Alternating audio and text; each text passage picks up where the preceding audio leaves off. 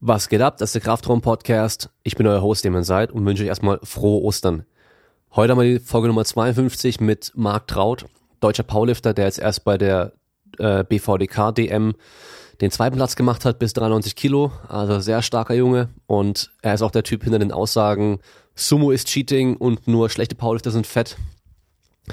Und es geht darum, wie er mit Powerlifting angefangen hat oder überhaupt mit Training angefangen hat, was er davor noch gemacht hat, wie er mittlerweile über Training und äh, alles, was dazu gehört, denkt und vor allem auch so Sachen wie Baustelle mit Krafttraining kombinieren, Gay for Pay Angebote, die er bekommt und viele andere Sachen, die wir von den Zuhörern auch als Fragen bekommen haben.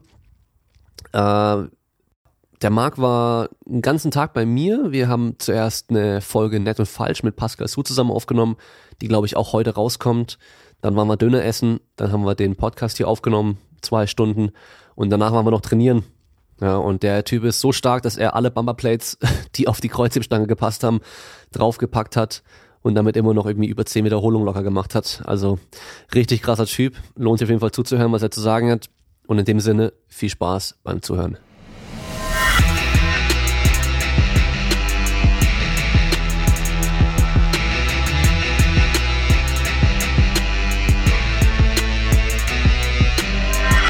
Die Reaktionen sind gut. Das heißt, ich poste und dann kommen halt viele Views, viele Likes und viele ähm, Stories, dass die Leute halt das anhören und so. Mhm. Das ist schon gut, obwohl ich immer vergesse zu sagen, dass die das machen sollen. Auch so Reviews und Teilen und so ein Zeug. Ja, aber das Witzige ist ja, ich finde, wenn man den Leuten sagt, sie sollen irgendwas machen, dann machen sie das ja noch viel weniger gern. Also bei uns in der Gruppe ist es immer so, wenn einer zum Beispiel irgendeinen Proteinriegel hat und der hätte den gerne als Geschenk. So, und man überlegt sich, bevor er das ausgesprochen hat, schenke ich ihm das oder nicht. Und aber sobald er es ausgesprochen hat, ist das eigene Ego im Weg. So, Ja, ja. Weil man hat es gesagt bekommen, man, man soll ihm das schenken. Und dann macht man es nicht. So, und je öfters er das sagt, desto weniger gern macht man es von sich aus. Ja, also ich kenne auch nur wenige Podcasts, die das irgendwie gut machen und zwar dann so, so als wie so ein Gruppenzugehörigkeitsgefühl, so weißt du, so als oder als Bewegung, so ja, macht da mit, weißt du, und unterstützt es so. Ja. Es geht nicht darum, nur äh, hier hilft mir und pusht den Podcast, sondern Mhm. seid halt ein Teil davon und so und äh, ja, ist natürlich schwer zu machen, äh, schwer hinzukriegen. Ich glaube, also CrossFit ist zum Beispiel, die haben es ja richtig gut gemacht. Ja. Weil die Leute, die machen ja nicht CrossFit, sondern die sind CrossFit und leben CrossFit und so. Ich will und weder CrossFit sein, noch will ich es machen, gell? ja, jedem das seine so, aber Ja, d- da muss ich halt theoretisch Powerlifting und viele andere Sportarten echt was abschneiden von denen. Das haben die richtig krass gemacht. Wobei ich sagen muss, da ist die Entwicklung gerade eigentlich schon enorm in die Richtung. Also jetzt, früher hat's ja nur Pascal gemacht auf Social Media. Ja. Jetzt mittlerweile ja auch äh, Sonja, God Calves, Ja, okay. so die ganze Julie, Ja. so alle sind ja dann mittlerweile schon ein recht Ja, auf Ansehnliche- jeden Fall. Followerschaft. Ja, ja, ja. Und auch so, dass das halt auch generell so attraktiver ist für neue Leute, Mhm. wenn sie die dann sehen, dass dann nicht irgendwie so ein 150 Kilo Fettsack einfach mal so gesagt Ja, ja. da vorne steht und äh, hier so Gewichte, die man gar nicht mehr irgendwie richtig einschätzen kann, wie ist es Ja. jetzt schwer oder nicht, sondern halt eben so Leute wie du und ich oder halt normale Mädels auch. Ja, ja, eben. Sachen Auch die ganzen Mädels, so, also momentan jetzt, ich glaube, ich weiß nicht genau die Reichweite, aber bestimmt verzehnfacht die letzten zwei Jahre. Mhm. Ja, ist schon echt ganz krass. Ja. Ja, merkst du auch auf den Wettkämpfen. Hm.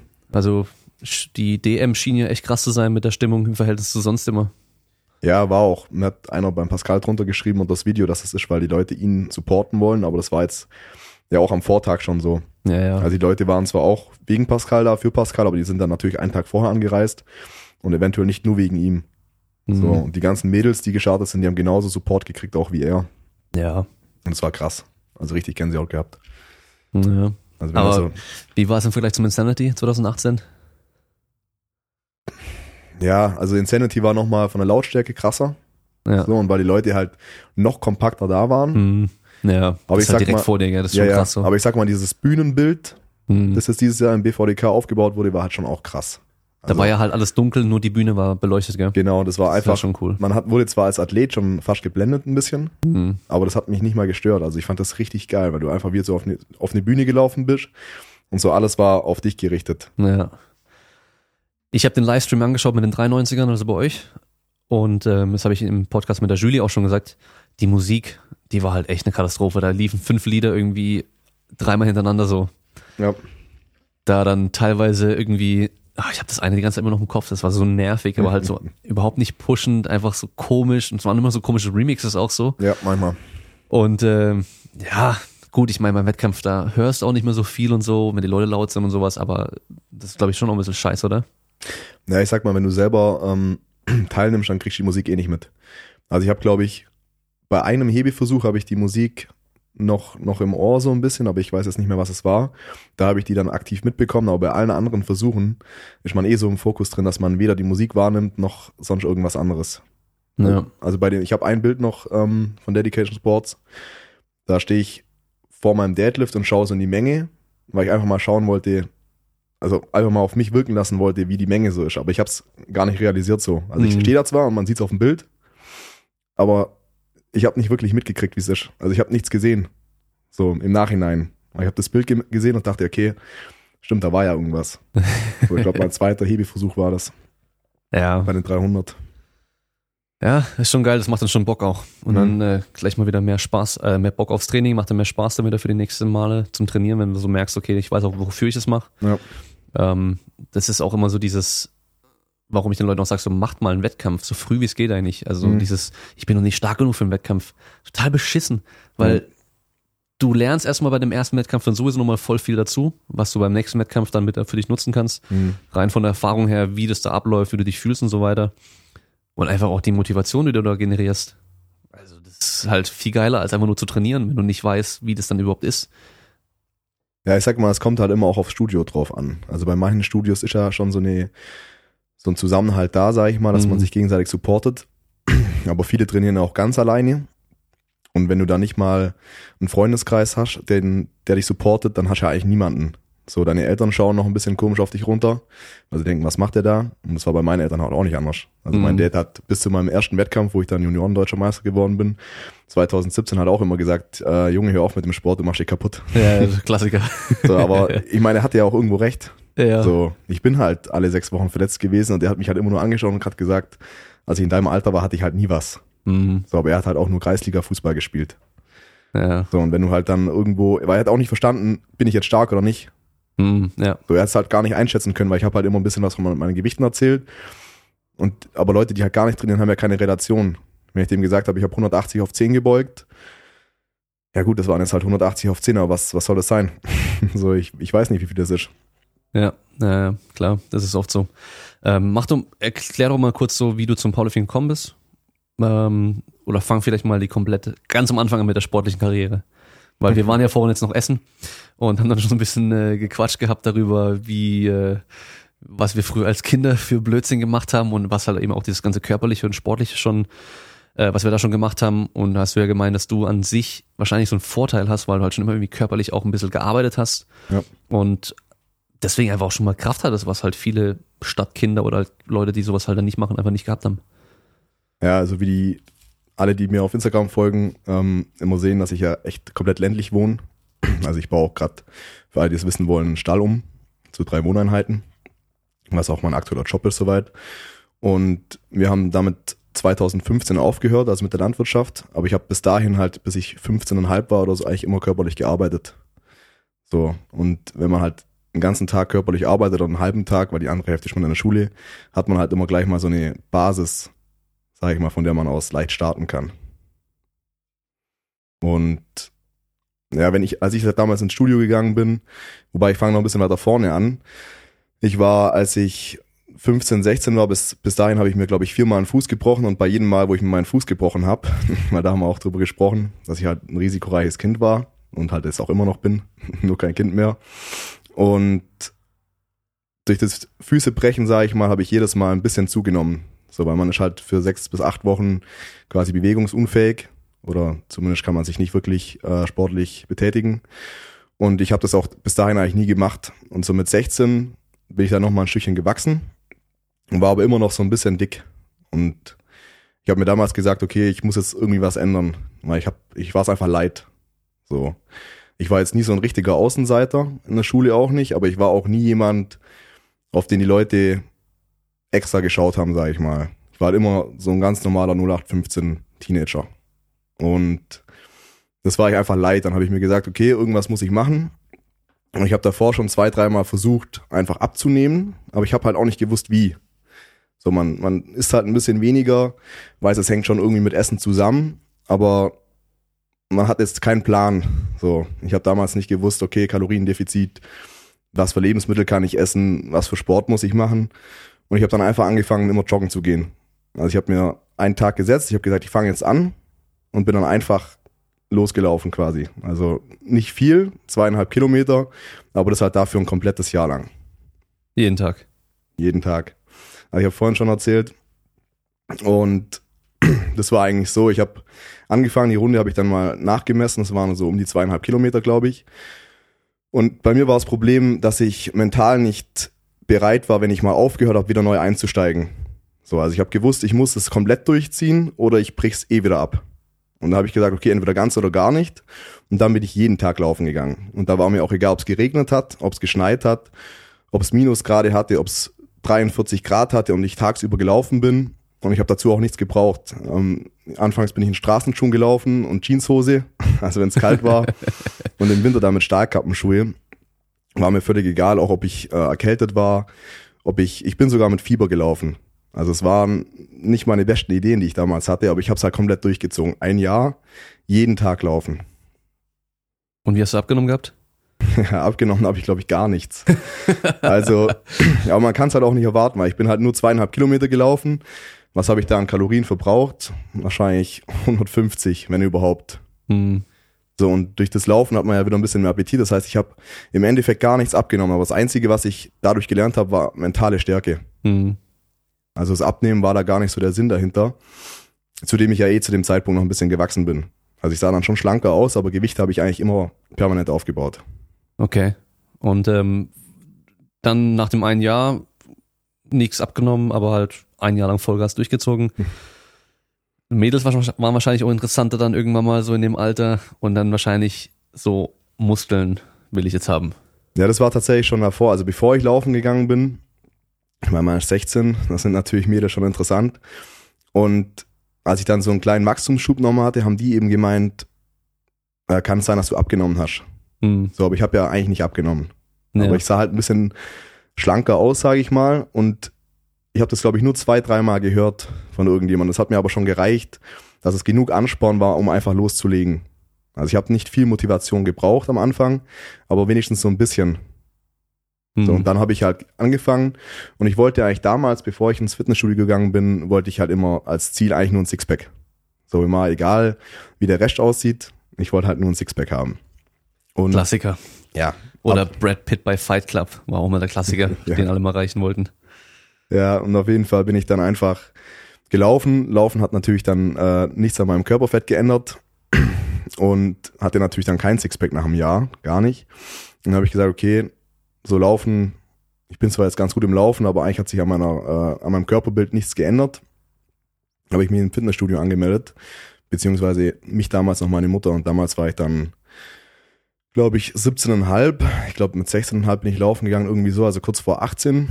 Und meine Mutter hat mich dann damals begleitet ins Fitnessstudio, hat mich dann da angemeldet. Und dadurch, dass ich ähm, beim Laufen das Gefühl hatte, dass ich jeden Tag was machen muss, habe ich das dann natürlich direkt im Fitnessstudio auch gemacht. Viel hilft viel. Ja, viel hilft viel und das ging sogar recht gut am Anfang. Ich hatte natürlich den Todesmuskelkater ähm, und der Trainer damals, der hat mir, glaube ich, einen Dreiersplit gemacht, Mhm. Aber ich war natürlich kein Idiot. So, ich habe den Dreiersplit halt einfach komplett durchgezogen an einem Tag Oh shit. und das Ganze halt sechsmal die Woche gemacht. Oh Mann. Wie lange hast du gebraucht pro Einheit? Na, ich glaube schon zweieinhalb Stunden, drei. Okay. Also ich war damals noch auf der Realschule, glaube ich. Ich habe damals auch keinen Roller gehabt und nichts. Ich bin halt im Sommer jeden Tag, also außer sonntags, das war dann mein einziger Restday die Woche, bin ich wirklich jeden Tag mit dem Fahrrad ins Fitnessstudio gefahren. Das waren, glaube ich, zehn Kilometer, eine Strecke. Und auch wieder zurück. Und im Winter hat mich dann, glaube ich, meine Oma damals noch gefahren. Aber auch jeden Tag. so, und die, die musste dann halt auch wieder zurückfahren. Gell? Also die hatte auch einen richtigen Scheißjob mit mir. Das heißt abliefern und dann später wieder abholen gehen. Ja, ja. Oh, richtig gut. Manchmal hat sie noch was zu tun gehabt, aber wenn halt die Einheit zweieinhalb Stunden geht, ich meine, so lange kauft man halt auch nicht ein. Ja. Hättest du auch trainieren müssen. ja. Das sage ich ihr ja heute noch, aber sie will nicht mehr.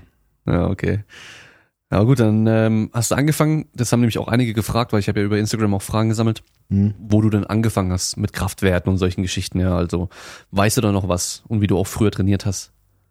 Ja, also ich habe dann, ich habe dann angefangen zu trainieren und ich war am Anfang eigentlich nicht extrem stark. Ich weiß, dass ich, also zumindest gefühlt, so ich weiß, dass ich dann damals, als ich an die freien Gewichte gegangen bin, ich habe erstmal, glaube ich, zwei Monate diesen Dreier-Split jeden Tag trainiert. Und das war halt viel Gerätetraining. Und ich habe da dann halt einfach immer so viel genommen, wie ging für die Wiederholungsanzahl, die vorgegeben war. Weil ich habe halt gedacht, viel hilft viel und habe halt geballert. Mhm. So, und dann habe ich das, glaube ich, acht Wochen gemacht und dann habe ich gesagt, ja gut, äh, der Studioleiter hieß Kevin. hieß Kevin und ich habe gesagt, Kevin, ich äh, hätte gerne jetzt einen anderen Plan, ich will mit freien Gewichten trainieren lieber. Weil er hat damals immer so behauptet, ja, so das Einsteigertraining ist quasi mit an Maschinen und für richtiges Bodybuilding geht man dann an die freien Gewichte. So. Und dann habe ich gesagt, ja gut, ich will jetzt halt richtig Muskulatur aufbauen und nicht nur ein bisschen an Geräten rumpumpen bin dann zu den Langhandel gewechselt und ich habe damals, glaube ich, als erste Übung ähm, Schrägbankdrücken gemacht mit der Langhandel. Und ich weiß noch, dass ich relativ direkt, glaube ich, das halt dann mit 50 Kilo gemacht habe und dann halt auch recht schnell auf 60 und 70 hochgegangen bin, ohne da lang rumzumachen, aber halt dann so 6er bis 8er Wiederholung, glaube ich. Mhm. So, und aber Kniebeugen hat er mir damals nie gezeigt. Und Kreuzheben halt erst recht nicht. Mhm. So, weil er gesagt, ja, Kniebeugen machen die Knie kaputt. Hat mir Beinpresse gegeben und da habe ich halt auch geballert. Also ich war jetzt nie jemand, der irgendwas geskippt hat. Gar nicht. Kein einziges Training. Aber nicht aus dem Grund, weil ich dicke Beine haben wollte, sondern weil er mir halt damals gesagt hat, ähm, dass wenn man Beine trainiert und das ist halt eine große Muskulatur, dass es den Hormonhaushalt anregt Ja, ja, und ja. man dadurch mehr Testosteron hat. Und dann dachte ich, ja Mann, ein bisschen mehr Testosteron schadet auf jeden Fall nicht. so für die obere, für die Oberkörpermuskulatur. Und habe eigentlich auch nur aus dem Grund dann Beine trainiert. Aber der Muskel sollte ja auch wachsen, dass er mehr Testosteron produziert, auch wenn es völliger Bullshit ist. Und ja, habe dann halt da mein Dreier-Split gemacht wieder. Und dann auch wieder ganzen Tag, also jeden Tag alles trainiert. Nee, ich glaube dann irgendwann habe ich dann schon mal eingesehen, dass so viel halt dann doch nicht mehr so geschickt ist. Okay. Vor allem, weil die Einheiten auch lang gingen. Und, und dann irgendwann ist mein Nachbar auch mit ins Studio gekommen. Und das war eigentlich auch nochmal ein Vorteil, den ich geno der genossen habe, weil der war nochmal ein Jahr älter als ich. Und der war immer so jemand, der hat mich immer gefragt, ob ich mit meinem Körper zufrieden bin. Und ich habe damals natürlich immer gelogen, habe gesagt, ja, doch passt schon. Aber ich war natürlich übel unzufrieden. So dachte ich, scheiße, kann ich jetzt nicht sagen, dass ich unzufrieden bin. Habe immer gesagt, ja, passt schon. Und dann habe ich ein halbes Jahr Vorsprung gehabt und er ist auch ins Fitnessstudio gekommen. Und dann habe ich ja schon so eine Basis aufgebaut gehabt. Da war er dann so ein bisschen neidisch, sage ich mal. Und dann hat man eigentlich jedes Training so den so ein Battle Ja. ausgemacht. Also er war ein Jahr älter, schon ein bisschen muskulöser, aber zu dem Zeitpunkt habe ich ihn dann überholt gehabt. Aber ich habe gewusst, er hat am Anfang mehr Potenzial und kann mich einholen, wenn er will. So weil er fast gleich stark war, aber halt noch kompletter Beginner. Und da habe ich mich halt noch mehr angestrengt. Und haben halt aus jeder Übung haben wir halt ein Battle gemacht. Ob das jetzt Latzug war, egal ob breiter Griff, eng, Rudern, Klimmzüge, Schrägbankdrücken. Wir haben aus jeder Übung haben wir ein Battle gemacht und uns uns halt immer gepusht. Und das war eigentlich richtig witzig. Ja, das fehlt ja heutzutage vielen Leuten, dass die da halt gar nicht mehr sich richtig anstrengen, sondern halt gucken, okay, oh, meine Kniebeuge, die Ausführung ist nicht ganz perfekt, mein linkes Knie wackelt ein bisschen beim Aufstehen. Jetzt muss ich wieder mein Gewicht reduzieren und mache halt mit 50 Kilo meine Kniebeugen, bis das halt perfekt passt. Anstatt halt einfach zu trainieren erstmal. Ja, ja. Also ich sag mal, meine Kniebeugtechnik ist heute noch nicht die beste und die war damals katastrophal. Also dann auch barfuß trainiert, beziehungsweise mit Socken. Da war ich natürlich viel zu unbeweglich war, sind wir halt immer hinten auf so eine Gummischeibe drauf gestanden. Oder so eine Gummimatte mit den Fersen und dann war es eigentlich einigermaßen okay. Aber ich war immer der Einzige aus meiner Gruppe, der halt bei jeder Übung gepusht hat. Hm. So, weil alle anderen haben immer gesagt, ja, ich hätte gern nur ähm, einen muskulöseren Oberkörper. Aber ich wollte halt bei jeder Übung stärker werden. Ob das das Kreuzheben war, das eh zwei Drittel im Studio gar nicht gemacht haben.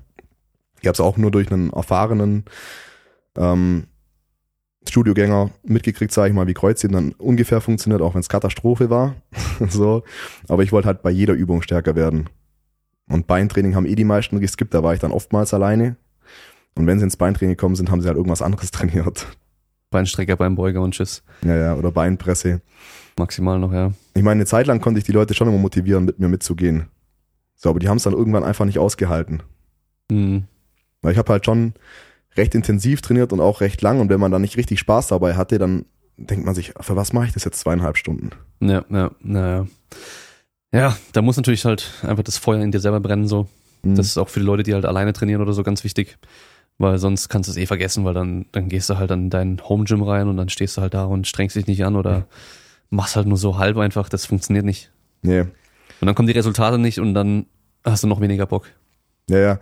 Also, wenn ich halt die Leute heutzutage anschaue, dann trainieren die halt einfach nicht, nicht mit genug Ehrgeiz, mit genug Wille. Die haben, die wollen alles perfekt machen, aber dadurch, dass sie alles fünfmal überdenken und sich über alles Sorgen machen, können sie eigentlich gar nicht mehr so trainieren, wie man trainieren müsste, um dann wirklich äh, mal irgendwo Gains zu schieben. Ja. Ja, dann kommen sie halt mit ähm, hier Studie dies, Studie das und Theorie und was weiß ich was und dann schaust du mal, was die vor 100 Jahren gemacht haben, wie Strongman oder so. Mhm. Die haben mit den einfachsten Mitteln trainiert und die haben einfach Gas gegeben und teilweise auch jeden Tag trainiert und die sind halt auch richtig krass gewesen. Also viel ja. krasser wie die meisten jetzt so, die halt sich jeden Tag zehn Studien durchlesen, aber halt nicht richtig trainieren.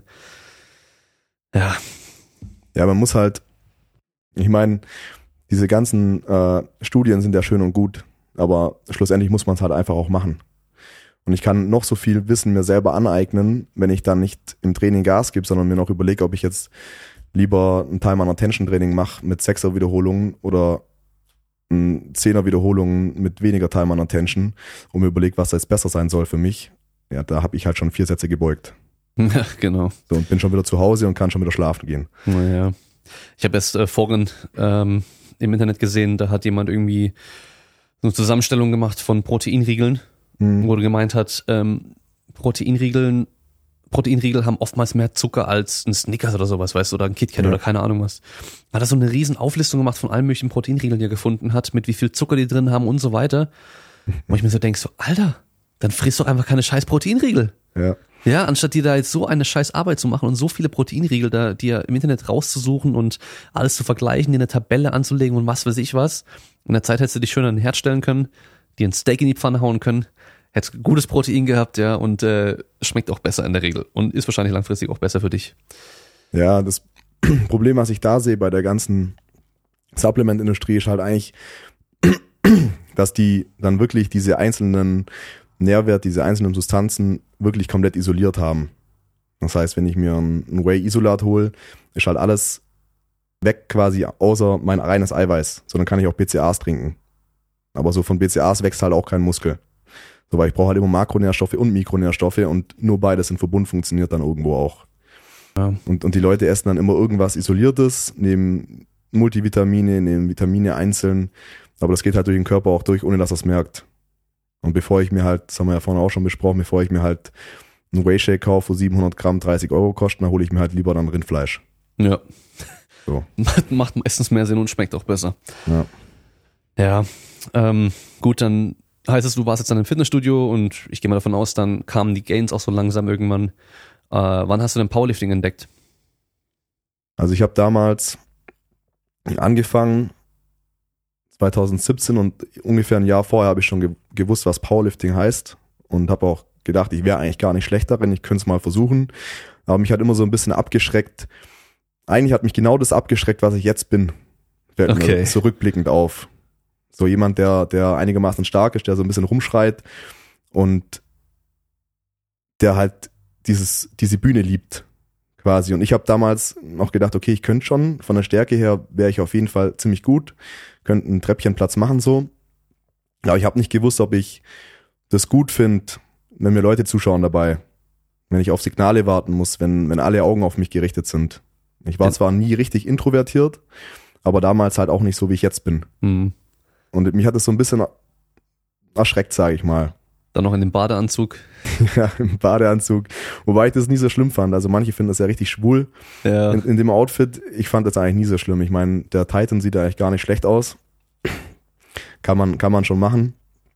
Und ich habe dann aber damals, glaube ich, einfach auf YouTube geschaut, wie dann die Wettkämpfe so ablaufen. Ich habe dann ein Video von Johannes Lukas und Romano Rengel gesehen.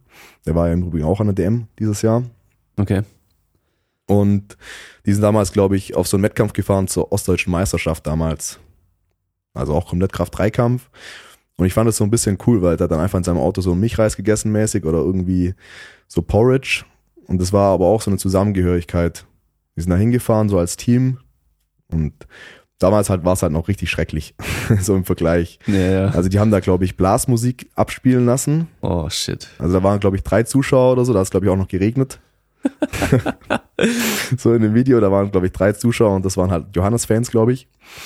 Und da kam halt original Blasmusik. Und Richtig gut halt. ja, ja, wenn ich es mir jetzt heute anschaue, sieht es auf jeden Fall deutlich spaßiger aus, als es damals noch war. Aber ich war selbst da schon ein bisschen abgeschreckt. Mhm. Einfach.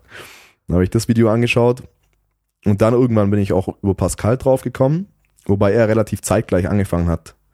Ich glaube, seine erste deutsche, deutsche Meisterschaft war auch 2017, Mhm. als ich ihn auch kennengelernt habe und er hat, glaube ich, ein halbes Jahr davor den Bemmel mitgemacht oder ein Jahr davor. Mhm. Ja, kann gut sein. Also ich glaube, er ist ein halbes Jahr früher ins KDK eingestiegen und habe aber seine Videos auch angeschaut und dachte, ja gut, komm, machen wir mal mit. Naja. Und dann direkt deutscher Juniormeister. Ja, also ich habe zuerst bei uns in Süddeutschland die äh, hessische Meisterschaft mitgemacht und da einfach aus dem Training rausgestartet. Und das war halt auch damals, habe ich mich dann so richtig gegen die Wand gefahren und konnte dann, glaube ich, acht Wochen so gut wie gar nicht trainieren. Ich hatte Patella-Spitzensyndrom an beiden Knien, äh, Zerrungen im Arsch, kurz vor so einem Bandscheibenvorfall mäßig, also Rücken war richtig matsch. Und ich konnte halt damals dann nicht mehr wirklich trainieren. Ich habe es immer wieder geschafft, wenn ich wieder einigermaßen trainieren konnte, mich in vier Wochen gegen die Wand zu fahren.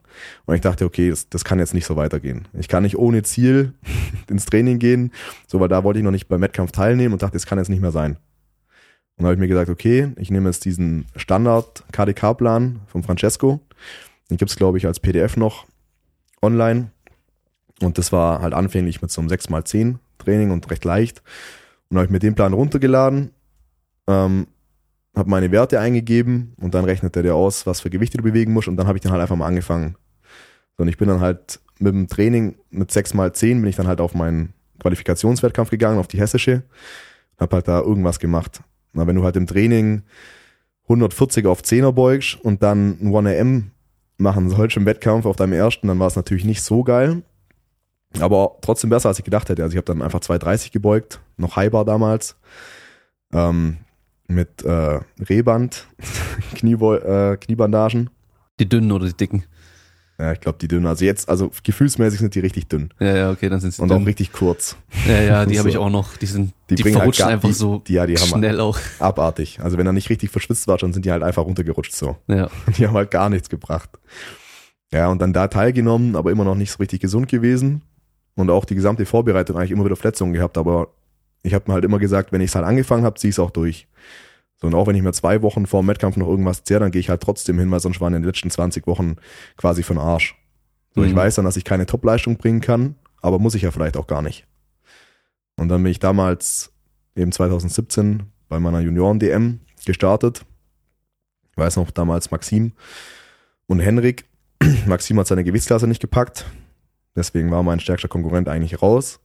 Und Henrik war damals auch richtig krass stark. Der wollte, glaube ich, damals 2,78 beugen. Also den Rekord, den Pascal jetzt in der Aktiven hatte, wollte er als Junior beugen und hat den auch auflegen lassen, aber ist dann nicht ganz hochgekommen. Okay, krass.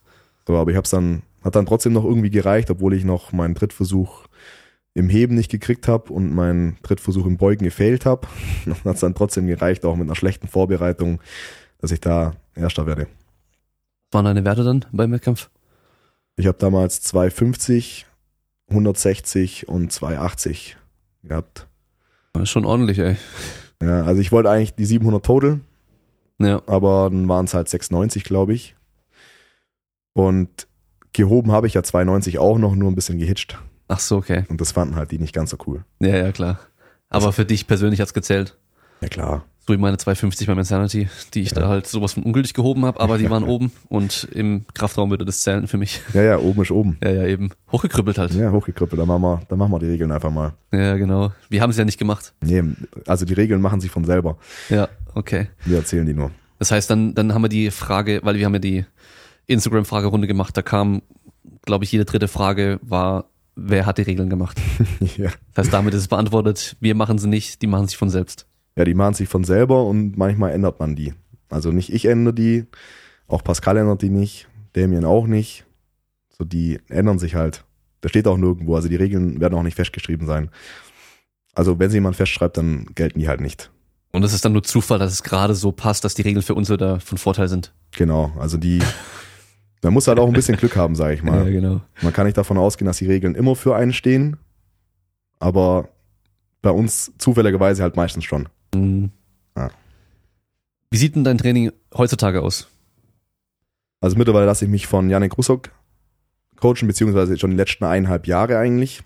Oder mittlerweile fast zwei. Und nachdem ich den Plan fertig gemacht habe von Francesco, habe ich den auf der DM kennengelernt.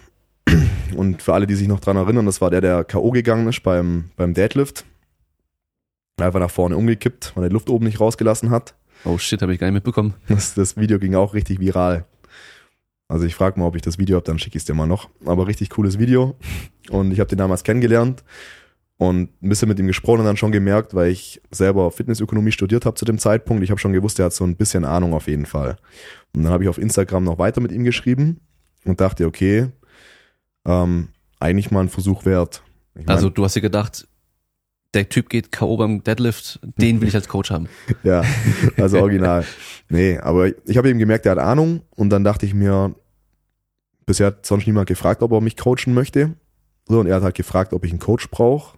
So, also nicht jetzt so direkt, aber ob wir es mal versuchen sollen. Und ich dachte, ja gut, ich habe ja nichts zu verlieren. Momentan scheint es wieder so, als würde ich mich gegen die Wand fahren. Gebe ich das einfach mal ab. Hab da keinen Stress, hab noch mal jemand, der über meine Übungen drüber schaut, der mich korrigiert und auch einfach jemand, der mich bremst. Hm. Weil ich will halt immer zu schnell zu viel. Und das hat anfänglich gut funktioniert, wenn der Körper noch komplett ganz ist, sage ich mal. So, man hat noch nie eine Verletzung gehabt, außer mal einen Beinbruch. Ähm, aber muskulär, Sehnen, Bänder, das ist alles noch in Ordnung gewesen und dann klappt es ganz gut. Und sonst halt auch nur Schüler und generell Ja. noch Jünger und sowas, das macht ja auch viel aus. Da, da kannst du eben auch mal gestört trainieren und wachst am nächsten Tag auf und denkst, ja, ja, passt. Ja, ich habe damals halt auch immer gut Überschuss gegessen eigentlich. Hm. Also ich hatte, ich habe ja angefangen mit 68 Kilo Körpergewicht und nach zweieinhalb Jahren war ich auf 103 Kilo. Wow. Also schon 10 Kilo noch schwerer, als ich jetzt bin. Auf welche Größe? Auf 1,81. Okay, krass. Also ich habe mich da einfach richtig hochgefressen. Einfach 35 Kilo in zweieinhalb Jahren. Und man darf nicht vergessen, ich habe da noch zwei Diäten da gemacht zwischendrin. Okay, krass. Also ich habe halt immer ein Dreivierteljahr lang gefressen, was ging.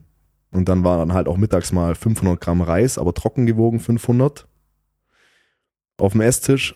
Und ich habe eine Zeit lang morgens und abends einfach in einem Shake mal noch äh, 15 Bananen geshaked. Also ich hatte damals über ein Kilogramm Kohlenhydrate am Tag. 15 Bananen. Ja, also ich habe ich hab Holy dann, shit, weil ich, Alter, weil ich gedacht habe, dass mir die, dass dieses eine Kilo Carbs am Tag meine Speicher noch nicht gut füllt, habe ich sogar in meine Bananen noch braunen Zucker mit reingeschüttet. 50 ja, Gramm. natürlich. Also ich hatte nochmal 100 Gramm Zucker pur am Tag. Ich meine, gut, du hast drei Trainingseinheiten auf einmal gemacht pro Tag, Ja. aber selbst das, da machst du deine Speicher meistens trotzdem Nee, nicht nee, leer. also ich bin dann auch schon gut fett geworden dabei. Ja, glaube ich. Aber mir war es dann auch egal, weil ich habe dann einfach nur noch maximale Muskulatur aufbauen wollen. Und für maximale Muskulatur braucht man halt auch einen guten Überschuss. Klar, ich hätte das natürlich von den Makronährstoffen ein bisschen anders aufteilen müssen, weil ich halt schon gut wenig Eiweiß gegessen habe, aber dafür halt über ein Kilo Carbs. Ja, gut, aber wenn du so einen riesen Überschuss hast, wird das Eiweiß auch unwichtiger, als wenn du halt eine Ja, ja, Diät klar. machst. Also von daher wahrscheinlich gar nicht so schlecht. Nee, das hat, das hat gut funktioniert. Also so im Nachhinein betrachtet, ich würde es ein bisschen anders machen, aber nicht viel. So, weil ich habe halt Gas gegeben, ich habe so viel gefressen wie ging, mir war scheißegal, wie ich aussehe zu dem Zeitpunkt. Ich wollte einfach nur maximal schnell stark werden. Irgendwann, weil ich gewusst habe, wenn ich stärker werde, baue ich auch Muskulatur auf. Und dann habe ich einfach immer ein Dreivierteljahr lang gefressen und geballert, was ging. Und dann halt immer, so meistens im Frühjahr, so ab März habe ich, glaube ich, angefangen, Ende März, habe ich immer acht bis zwölf Wochen strikt diätet, einfach Kalorien zählen, ähm, zwei Gramm Eiweiß auf, auf ein Kilo Körpergewicht und auch immer relativ wenig Fett, nur so 30 Gramm circa und habe dann halt einfach mit 3000 bis 2500 Kalorien gegen Ende von der Diät wieder 18 Kilo abgenommen. Also meine jährliche Schwankungen waren immer 20 Kilo hoch und wieder 15 runter. Okay, So. krass. Hättest du wahrscheinlich im Nachhinein ein bisschen langsam einfach machen Ja, können. ja. Also nicht ganz so krass viel aufbauen oder halt unnötig viel Fett zulegen. Ja, ich hätte auch drei Jahre natürlich äh, konstant aufbauen können, ohne so viel äh, Fett anzusammeln. Aber es war okay, weil ich kann jetzt meinen Körper extrem gut einschätzen. Mhm. Also ich brauche jetzt keine Kalorien zählen mehr, also zu zählen. Ich weiß, wenn ich, wenn ich so esse, nehme ich ein halbes Kilo die Woche ab. Ich weiß, wenn ich noch mal ein bisschen anders esse, nehme ich eineinhalb Kilo die Woche ab. Ich kann aber auch komplett auf Erhalt essen oder ich werde ein bisschen schwerer. Mhm. Ja, ich denke, da waren jetzt ein paar wichtige Punkte dabei für viele, die jetzt zuhören. Einmal, du hast ein Dreivierteljahr so den Überschuss gemacht und den Aufbau gemacht. Mhm. Also nicht irgendwie zwölf Wochen Ja. und gehofft, dass du in zwölf Wochen irgendwie mega viel zunimmst an Muskelmasse, sondern wirklich ein Dreivierteljahr. Es dauert einfach alles auch lang. Und ähm, ja, dass du einfach mal ein bisschen drauf geschissen hast, wie du dann auch aussiehst. Also einfach mal in Kauf genommen halt, dass man auch ein bisschen Fett zulegt. Weil es ist halt immer super schwer, dass die Leute halt immer zwischen diesem Muskeln aufbauen und Fett abnehmen, sich da irgendwie bewegen wollen, aber halt sich eigentlich nur auf der Stelle drehen. Hm. Also da, es geht halt schon besser, wenn man es einfach richtig macht. Das eine oder das andere. Ja, wir haben da, ich habe auch immer noch jemanden im Studio, der trainiert, glaube ich, schon länger als ich. Und der kommt nie so richtig von der Diät weg und in Aufbau rein. Also er ist immer so ein bisschen am Kalorienzählen, er macht immer viel Cardio, er versucht immer relativ, ich muss schon sagen, schlank zu bleiben, weil er sieht nicht muskulös aus, also gar Mhm. nicht. Er sieht eigentlich aus wie jeder andere, der nicht mal trainiert, aber er trainiert schon seit sieben Jahren. So, Ja. und ich, ich hatte halt immer nur, ich sag mal, selbst in der Diät habe ich mir nicht gefallen, weil man da ja so ein bisschen sein eigenes Bild, seine Selbstwahrnehmung verändert. Und ich sag, glaube ich, nach der Diät eine Woche immer so aus, wie ich es gerne hätte, das ganze Jahr. Aber das reicht einem natürlich nicht. So, wenn man erstmal einen Körper entwickelt hat, der einem so gefällt, denkt man, okay, cool. So, aber jetzt geht's weiter. Dann hast du ein Training, hast wieder einen dicken Pump und denkst so, jetzt will ich lieber so aussehen wie mit, wie mit Pump. Ja, ja, genau. Dann hat, man einen richtig kranken Pump geholt. Ja. So, weil man hat wieder wieder viel gegessen und dachte, Mann, wenn ich so aussehen würde ohne Pump, wie ich jetzt mit Pump aussehe, ja, dann wird's mir schon reichen. Aber dann siehst du halt mit Pump noch mal krass aus. Ja, ja, genau, das ist der Rattenschwanz. Ja. So, man sieht halt immer besser aus auf Pump und man will immer besser aussehen, weil man, man hat ja dann während den zwei Stunden Training, hat man sich ja vor Augen, wie man aussehen könnte, wenn man nur noch mal ein bisschen leaner und muskulöser wäre. Ja. Und wenn man das dann nicht mehr hat, denkt man, hm, also eigentlich, eigentlich muss ich noch mal ein bisschen aufbauen und noch mal ein bisschen leaner werden. Hat der Dom Manzetti von Bro Science Live so schön gesagt, der Tag, an dem du anfängst zu trainieren, ist der Tag, an dem du deinem Pump hinterher rennst Ja, oder hinterherjagst. ja, das ist auch so. Ja, ist echt so. Ich denke auch jedes Mal, wenn ich trainiert habe und dann ähm, aus der Garage hochkomme und mich umziehe, denke ich so, so war schon gut. Ja, ja, so, so wäre gar nicht schlecht. So krass ist der Unterschied gar nicht, aber dann doch irgendwie deutlich. Also Ja, schon ja. echt mal heftig. Vor ey. allem, als es in kurzer Zeit ist. ja, ja. So, wenn man trainiert und sich immer kalt begutachtet, ich meine, was geht da Linie Masse drauf im Jahr? Vielleicht ein Kilo, zwei. So, wenn es ganz gut läuft, zwei. Wenn du schon gut trainiert bist, ja, dann geht da nicht mehr viel Dann, eigentlich. da geht da nicht viel. Und ich meine, ein Kilo Fleisch ist immer noch viel. Also wenn es vor einem liegt, Klar. gigantisch viel. Aber das ist halt am gesamten Körper, unter Haut, unter Fett. Und man sieht es nicht. Und Ja. wenn man sich jeden Tag sieht, sieht man es eh nicht. Ja. Also wenn ich mich jetzt im Spiegel sehe, denke ich, ja, okay, da steht ein ganz normaler Typ. Wenn ich jetzt aber ein Bild von mir mache und zurückgehe zu dem Zeitpunkt, an dem ich vor sechseinhalb Jahren stand und dem mein Bild zeigen würde, ich glaube, der könnte nicht glauben, wie ich heute aussehe. Ja, klar. Ja, und aber du musst auch bedenken, dann neben jemand anderem auch nochmal, wenn du Bilder siehst, Hm. neben Untrainierten, dann denkst du wahrscheinlich auch so, ja, okay, krass. Ja, ja, Man sieht's schon. man, man, man sieht schon deutlich. Ja. Oder wir haben ja jetzt vorhin, haben wir, äh, bevor wir jetzt den Podcast aufgenommen haben, haben wir eine Runde netten Falsch aufgenommen mit dem Pascal. Und äh, ich habe auch kurz auf das Video geschaut, auf die Aufnahmen und da habe ich erstmal wieder gesehen, wie schmal ich neben dir aussehe, wo ich denke so, ja fuck. Aber jetzt bin ich wieder voll im Training, jetzt geht's los. Also von daher, daran wird gearbeitet. Ich habe mich outangeln lassen. Ja, ich bin nicht mal, nicht mal so weit nach vorne gehockt. Also ich hätte noch ein bisschen, ich hätte schon noch ein bisschen können. So. Ja, ich schicke dem Pascal einfach so eine verzerrte Aufnahme, wo ich dich dann irgendwie mit After Effects ein bisschen schmäler mache so. ja. und mich, mich breiter, dass man es nicht so arg sieht, aber halt ja, und dann, wundern, und dann wundern die sich, warum sie im Video äh, ein ganz anderes Bild vor sich haben. Ja, genau. Ja. Oder halt Social Media. Ich meine, das ist der nächste Punkt. Also dann siehst du Ja. halt auf Social Media. Warst du auf der FIBO schon mal? Ja, ich war, glaube ich, schon, äh, ich war zweimal schon auf der FIBO, aber dieses hatte ich einfach keinen Bock. Ja, okay. Hast du, ist es dir auch schon aufgefallen, dass du da dann Leute von Fotos kennst, wo du denkst, wow, das sieht schon krass aus und so, oder die sieht krass aus und dann siehst du die Mhm. live und denkst so, das ist der? Ja, das war bei Tim Gabel damals am, am übelsten. Den habe ich auch mal hier bei uns im Studio gesehen, wo ich auch so dachte, was, der? Hm. Gut, der ist halt auch sehr klein, dann wirkt das eh nochmal anders, wenn du dann Ja, ja. auf Fotos immer nur ohne jemanden nebendran siehst. Ähm, ist natürlich auch immer für die großen Leute so ein Nachteil, sag ich mal. Also Mhm. Ich habe irgendwie auch schon von Leuten Nachrichten bekommen, wenn ich dann mal wieder aus dem Training Video gepostet habe, irgendwie bei Instagram, wo dann ähm, mich einer anschreibt, so, hey, wie, wie groß und schwer bist denn du? äh, du siehst so schmal aus Mhm. für deine Kraftwerte und so. Dann sage ich halt, ja gut, ich bin halt groß, aber ich wiege halt trotzdem jetzt irgendwie 94 Kilo oder sowas. Also Mhm. schmal neben anderen Leuten bin ich dann doch, doch nicht. Nee. So, aber in Relation, also so rein, wenn man nur mich alleine sieht, sehe ich halt trotzdem dann schmal aus, weil ich halt lang bin. Ja, das ist das Problem, wenn man groß ist. Ja. Aber gut, ich bin lieber in echt krass, Ja. so, als nur auf Bildern. Ich bin lieber einfach stark, als dass ich nur stark aussehe. Das war mir immer wichtiger so. Da habe ich von Anfang an irgendwie so diese von, von Bruce Lee so die Mhm. Inspiration gehabt, weißt du, weil der hat ja auch immer das gesagt und er sah halt auch eigentlich eher so, vor allem Klamotten super schmal aus, aber war Ja, halt ja. scheiße stark und scheiße krass und so. Und äh, ja, lieber so dieses krass was können oder stark sein Mhm. und dann vielleicht gar nicht so krass aussehen als andersrum. Weil das dann eher so eine Enttäuschung, finde ich, weißt du, wenn du dann so voll den Schrank siehst und dann siehst du den trainieren und denkst so, was, jetzt, der macht auch nur Kurzhandelbankdrücken mit 40 Kilo, Ja. das mache ich auch. So, ja, also da, ja, generell finde ich Leistung einfach geiler als Aussehen. Das Ja. Aussehen ist so ein Nebenprodukt dann. Das war bei mir eigentlich auch immer so. Ich wollte zwar richtig krass aussehen, Will ich auch, auch jetzt noch, aber aber mir war halt immer auch wichtig, dass die Muskulatur, die krass aussieht, dann halt auch richtig was kann. ja, Weil ich fand das auch immer beschämend, wenn so ein krasses Vieh vor dir steht und die pumpen da ein bisschen rum mit so, also ich weiß nicht, das, ich finde das halt unmännlich. Aber ich finde ich finde das sogar bei Mädels nicht geil. Also ich meine, klar, man ändert sein, seine Vorstellung von, von Frauen natürlich auch, wenn man, wenn man viel Krafttraining macht. Und ich fand vor sechs Jahren fand ich Mädels mit Sixpack echt ekelhaft, muss ich sagen. Weil ich dachte, wer will denn sowas? ja, So, aber jetzt trainiert man, hat, hat selber ein Sixpack und, und gibt sich auch mit vielen Mädels, die, die selber stark sind, die ein Sixpack haben. Und mittlerweile finde ich das eigentlich richtig attraktiv. Also wenn ich mir ein Mädel aussuchen könnte und die hat ein Sixpack oder nicht, dann nehme ich die mit Sixpack. So, Okay. wenn, wenn die identisch ist. boah, du bist so oberflächlich. Ja, gut, es kommt natürlich jetzt nicht nur darauf an. Nein, das ist auch, ist auch voll okay, das ist auch ganz normal. Natürlich hat man Präferenzen, was einem gefällt, gefällt einem halt fertig.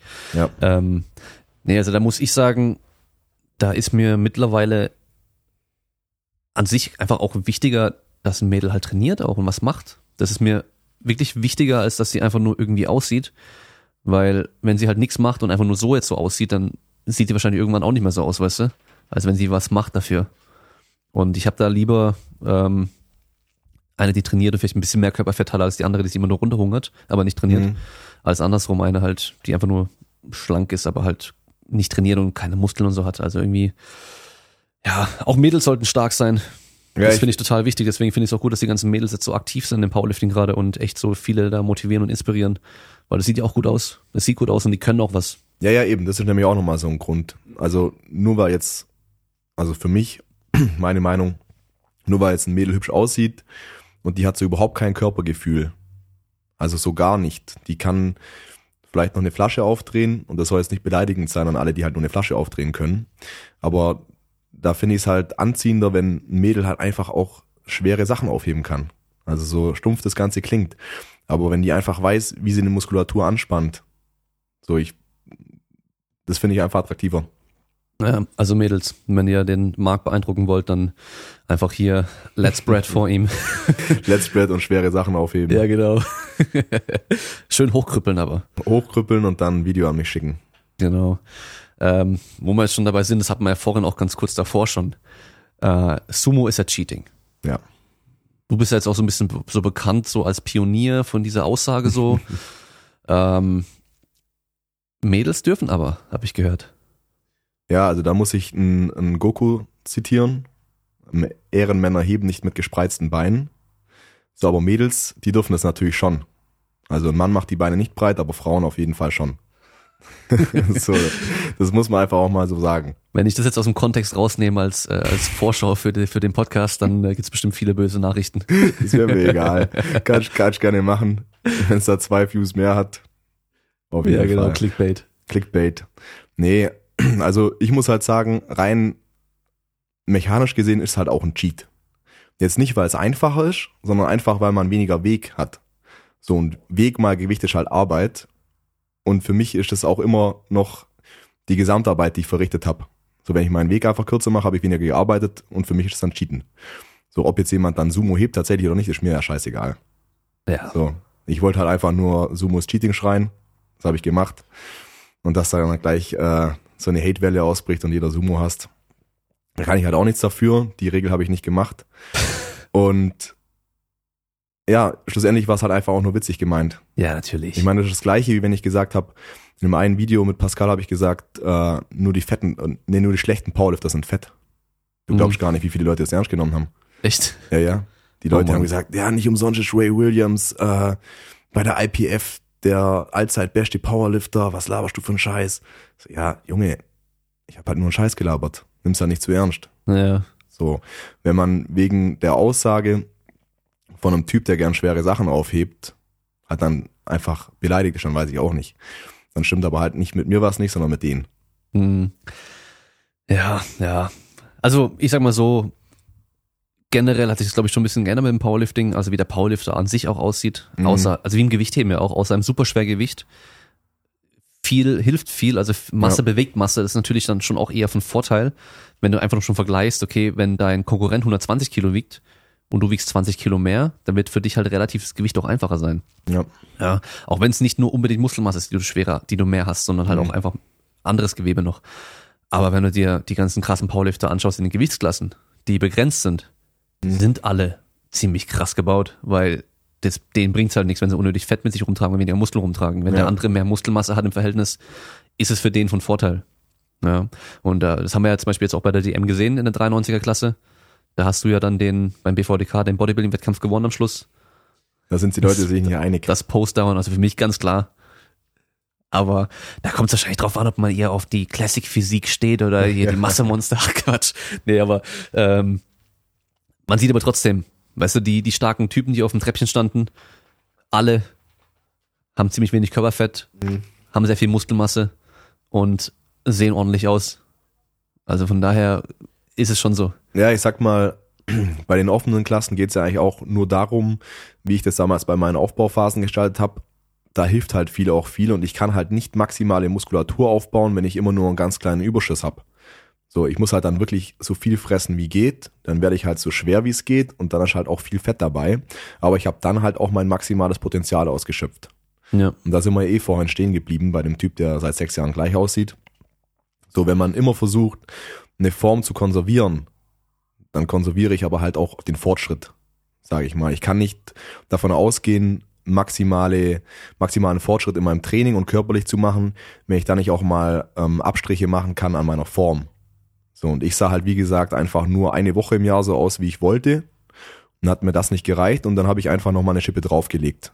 Und dann sah ich zwar alle anderen Wochen im Jahr für meinen Geschmack scheiße aus und war unzufrieden, aber ich habe gewusst, irgendwann bin ich mal bei der Form, die ich haben möchte.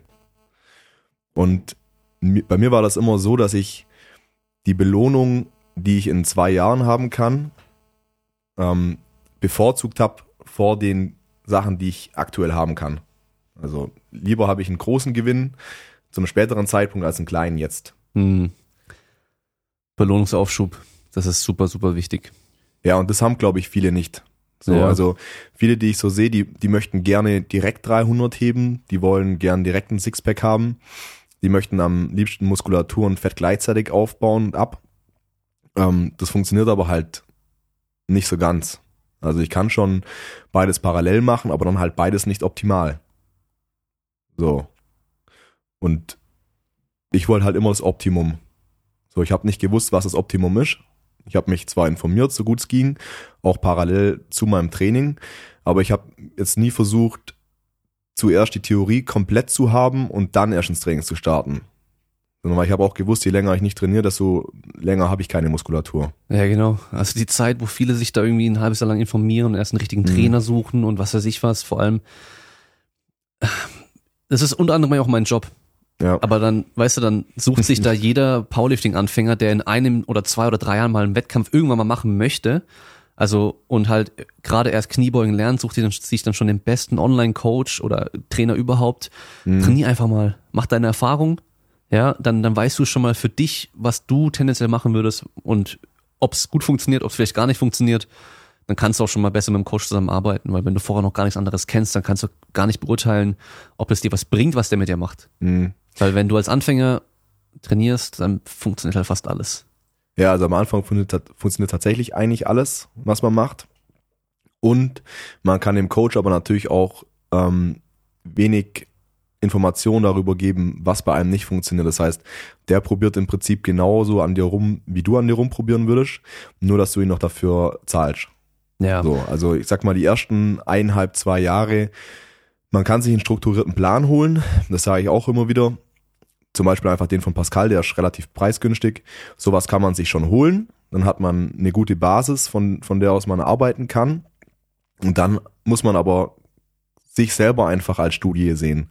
Ich meine, jeder Körper ist unterschiedlich und zwar in einem deutlich höheren Maße, als die meisten das denken würden.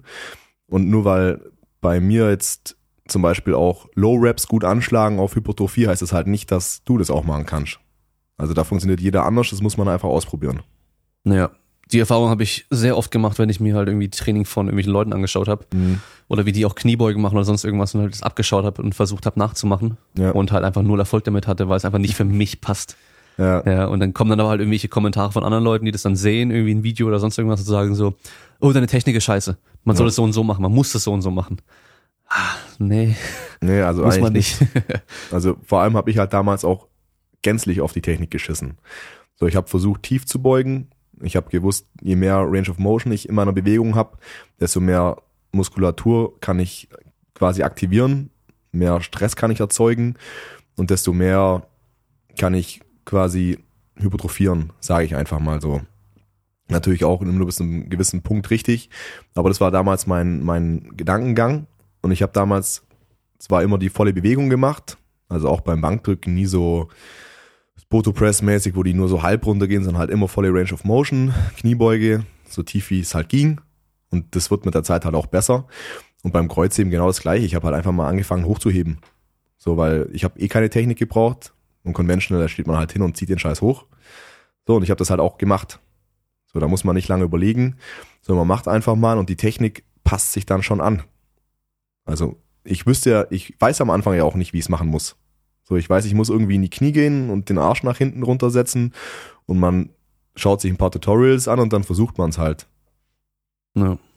Und das war eigentlich das Gleiche bei mir wie mit dem optischen. So, ich habe immer gewusst, okay, ich kann jetzt zwar mit Gewicht XY kann ich zwar eine recht schöne Kniebeuge, aber ich kann da nicht mehr Gewicht drauflegen, ohne dass es hässlicher wird, quasi. Und die meisten Leute, die ich heute sehe, die haben dann irgendwie einen Online-Code, schicken dem Videos oder schauen sich selber im Spiegel an oder lassen sich filmen, schauen das dann an und die wollen die perfekte Technik. Also zwar für sich, was da schon mal gut ist und nicht äh, die Technik eines anderen, aber die, wei- sobald die ein bisschen abweichen von der Bewegung, die sie im Kopf haben oder gerne hätten, lassen sie das Gewicht halt da, sag ich mal. Und ich habe das damals halt so gemacht, wenn die Technik noch einigermaßen okay war, habe ich halt Gewicht draufgelegt. Und ich habe gewusst, wenn ich jetzt Gewicht drauflege, ich meine, irgendwas muss ja schlechter werden. So, ich kann nicht, wenn ich 10 Kilo draufleg, immer noch erwarten, dass ich auf dieselbe Wiederholungsanzahl mit derselben Technik klarkomme. Ich meine, wie soll denn das gehen? Und ich habe damals halt auch keine kleinen Scheiben gehabt. So, man hat halt dann einfach eine Fünfer draufgehauen oder eine, zumindest eine zweieinhalber. Microplates gab's halt damals nicht. So, man hätte noch mit Clipper arbeiten können, aber das macht ja keiner. So. Deswegen legt man halt einfach drauf und nimmt hin, dass die Form schlechter wird ein bisschen. Aber nur bis zu einem Punkt, an dem man sich halt nicht verletzt. Genau, ja. So einen gewissen Rahmen. Habe ich auch schon oft gehabt dann, dass jemand kommt und sagt, ja, kannst du mal meine Kniebeuge anschauen und sowas, weil ich richtig Mhm. rund halt unten ein und so. Und dann sehe ich das und dann ist da halt minimal Bewegung. Minimal. Und die, die schauen sich halt aber die ganze Zeit irgendwie YouTube-Videos an, wo halt Leute erklären, ja, der Rücken muss komplett fest bleiben und gerade bleiben und Buttwink ist tödlich und keine Ahnung was. Mhm. Das ist aber halt alles in so einem gewissen, in so einer Grauzone, kann man sagen. Ja. Das heißt, ein bisschen Bewegung hat jeder. Ist normal. Ab einer gewissen Tiefe hast du immer eine Bewegung da. Ganz normal. Und ob die halt noch im Rahmen ist oder nicht, das musst du halt selber für dich beurteilen können irgendwie. Ja. Oder halt dann auch als externer Coach dann halt auch beurteilen können. Ja, also wenn der halt komplett in die maximale Flexion reingeht, dann kreuzt ihm, sag ich mir, der scheißende Hund. Also wenn ihr schon mal einen Hund beim Scheißen zugeschaut habt, der macht den Rücken maximal rund. So sollte euer Kreuzheben bitte nicht aussehen. Immer wenn ich, nochmal so eine kleine Background-Story, immer wenn ich mit meinem Hund spazieren gehe, und der gerade am Scheißen ist, dann sage ich immer Sumo Doggy. Weil der hat dann halt auch die Vorderfüße so zwischen den hinteren und dann mit so maximal runden Rücken. Ich will immer ein Bild machen für meine Story, aber erstens habe ich kein gescheites Handy, Ja. die Kamera ist scheiße und der schaut auch schnell fertig, gell? Ach so. Aber ich sag immer Sumo Doggy. da musst du schön Photoshop noch so eine Handel hinmachen und Ja, so. ja. Irgendwann, wenn ich die Skills mal hab, dann mache ich das. Ja, Mann. Nee, aber das ist mal so mein Beispiel. So soll es nicht aussehen. So Ja. ein bisschen ist ja vollkommen okay. Und du merkst es ja auch. Du merkst, wenn du es übertrieben hast in einem Training, Ja. in der Regel eigentlich direkt danach schon meistens oder halt die nächsten zwei, drei, vier Tage vielleicht, dass du merkst, oh, ja, mein Rücken fühlt sich nicht ganz so gut an. Es war einfach zu viel. Und dann kannst du ja von da aus dann arbeiten. Ja, und wenn mir dann jemand ein, ein Video zeigt, wo er halt irgendwie perfektes Kreuzheben macht und dann sagt, das war sein Maximalversuch, sein 1RM, Ja. dann sage ich, du, ein 1RM im Kreuzheben, der Sieht wird nie perfekt aus. aussehen. Nee. Weil du kriegst mehr Gewicht hoch. Mhm. Und Kreuzheben ist halt die Stange vom Boden aufheben. Das soll jetzt nicht heißen, dass ihr halt im Training irgendwie maximal viel Gewicht bewegt und dann halt immer übelstes hochkrüppelt. Das sollte nicht das Ziel sein. Sauber trainieren ist gut. Saubere Technik trainieren ist auch gut. Aber beim Wettkampf geht einfach ein bisschen mehr und dann ist es auch okay, das passiert halt mal. Von einer schlechten Wiederholung zerstört euch auch nicht den Rücken. Ja, also, da klopfen wir mal kurz. Kann, kann schon sein, äh, hoffen wir aber nicht, aber was Damien schon richtig gesagt hat, das Hochkrüppeln, was ihr bei mir am Wettkampf immer seht, ich mache das halt aber auch nur am Wettkampf. Also ich gehe nicht hin ins Training und nimm dann ein submaximales Gewicht und mache da jede Wiederholung krumm. So, weil da macht ihr euch wirklich kaputt. Ich versuche im Training so gute Technik wie möglich bei einem gewissen Gewicht halt halten zu können. Und wenn es mal ein bisschen runder wird, macht mir das auch nichts aus. Aber so richtig hochkrüppeln halt tatsächlich ein, zweimal im Jahr, in meinem dritten Versuch oder so beim Heben. So, aber häufiger kommt es nicht vor. Und zu dem Einrunden, ich sag mal, man kann halt auch nicht ähm, hingehen und seine Videos so lange analysieren, bis man zwar weiß, woran es liegt oder was noch falsch aussieht, aber man kann es ja nicht direkt umsetzen. Also wenn ich jetzt einem Trainingsanfänger sag, er soll ähm, mal richtig intraabdominalen Druck erzeugen und mal richtig auch schön die seitliche Bauchmuskulatur festziehen. Ich meine, wie soll das denn können? Er hat ja diese neuronale Ansteuerung gar nicht, dass er die Muskulatur direkt anspannen kann, wenn ich es ihm sag. Und wenn der Rücken dann beim Beugen halt immer noch ein bisschen rund wird unten, dann ist es halt erstmal so. So, und wenn das Gewicht dann nicht gleich bei 250 Kilo ist, ich meine, ihr seid ja nicht aus Zucker. So, ich meine, die Leute haben früher auch irgendwas schwer und krumm aufgehoben. Die haben deswegen nicht gleich einen Bandscheibenvorfall gekriegt. Und ich meine, das ist zwar nochmal was anderes, wenn jetzt Leute ins Training gehen, die ihr Leben lang sich nie körperlich betätigt haben. Aber ihr seid schon einigermaßen widerstandsfähig. Sonst wären wir ja jetzt nicht hier.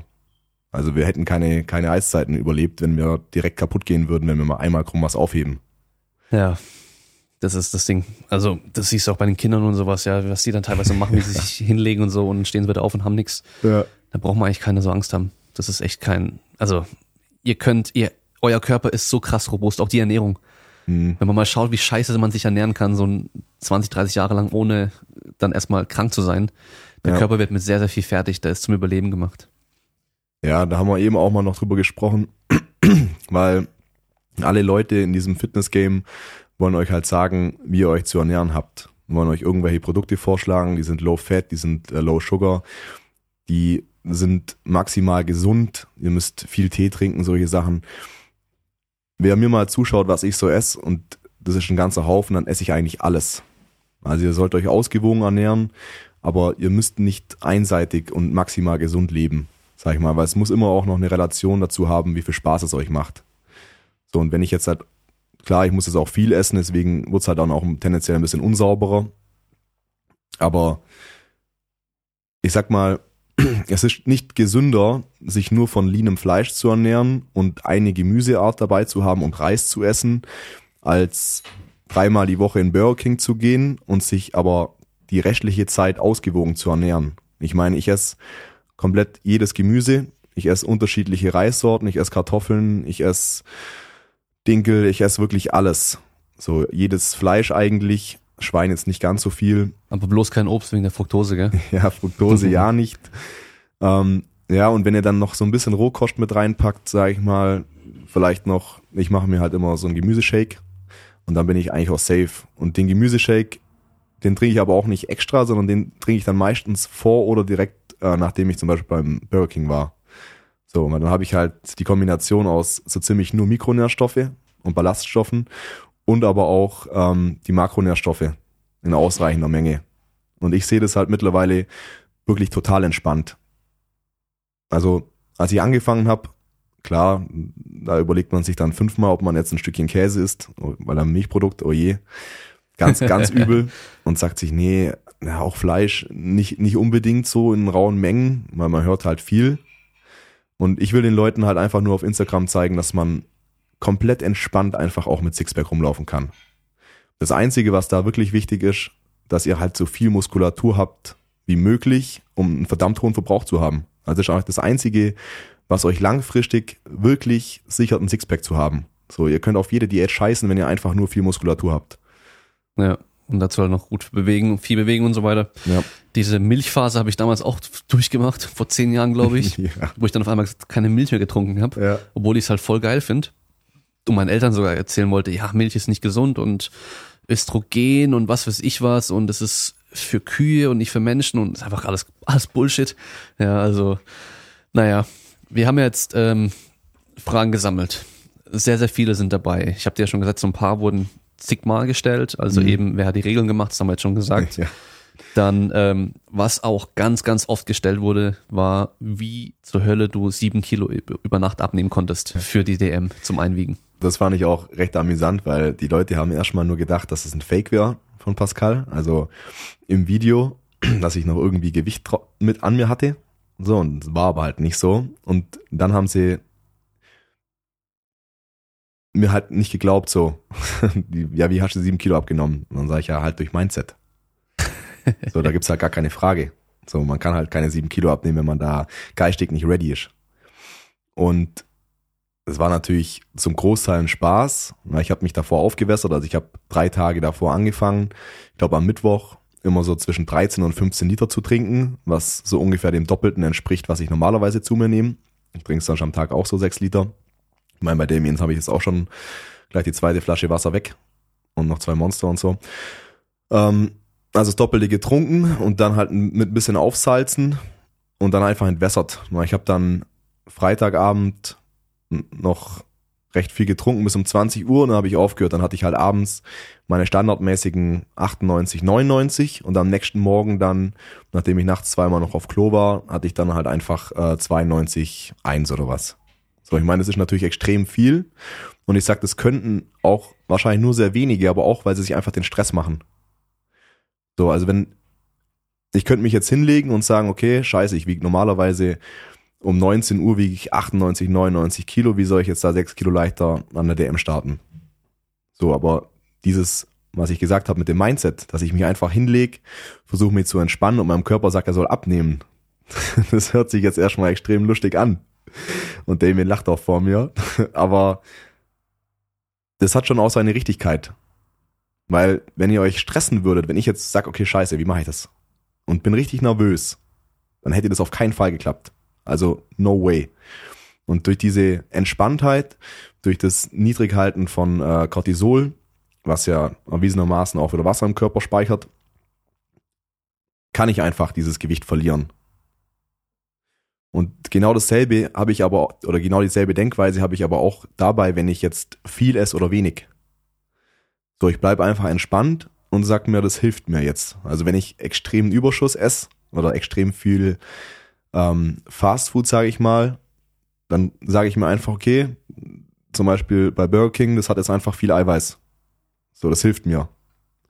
Und wenn ich jetzt extremes äh, Defizit habe, dann sage ich nicht, scheiße, ich kann Muskeln verlieren, sondern gut, es hat mein Körper die Chance, an mein Körperfett zu gehen und ich bin ein bisschen leaner in zwei Wochen.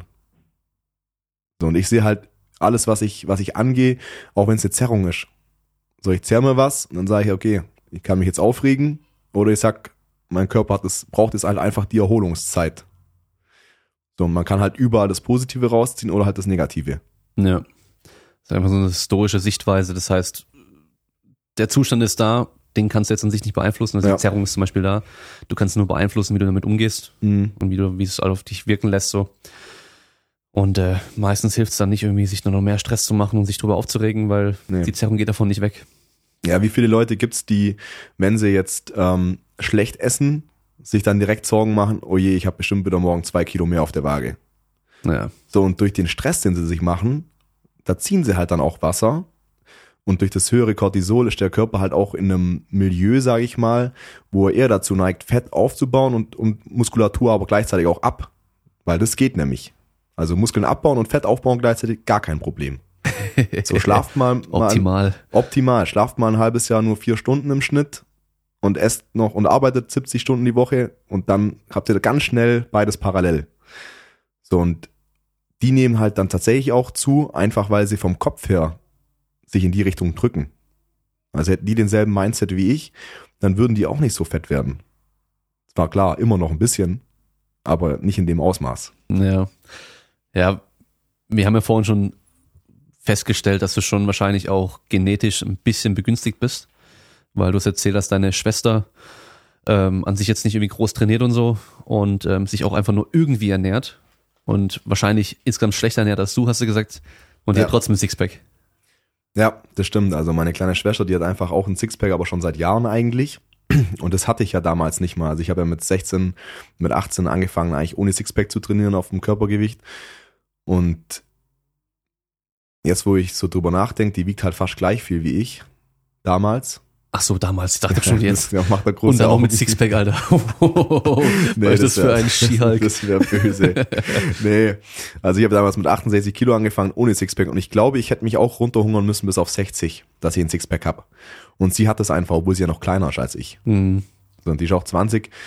Und da muss man halt schon auch sagen, da spielt schon auch viel Genetik mit rein. klar. Aber können wir auch nicht beeinflussen. Nee. Also auf jeden Fall aktuell nicht, was die, äh, ob die in China, was weiß ich, wohl mit Gendoping Ja, noch nachher machen, jeden Fall. bestimmt, aber keine Ahnung. Auf jeden Fall sich drüber aufregen bringt auch wieder nichts. Einfach was besser draus machen, was ihr könnt. Nicht vielleicht mit anderen vergleichen, sondern einfach mit euch selbst vergleichen. Weil zum Beispiel ich, als ich mit dem Training angefangen habe, ich war circa 1,90, hatte 64 Kilo. Jesus ich war Maria. Haut und Knochen, super sportlich aber auch. Ja. Also du hast bei mir die Adern am Unterbauch und überall gesehen, aber keine Bauchmuskeln gesehen.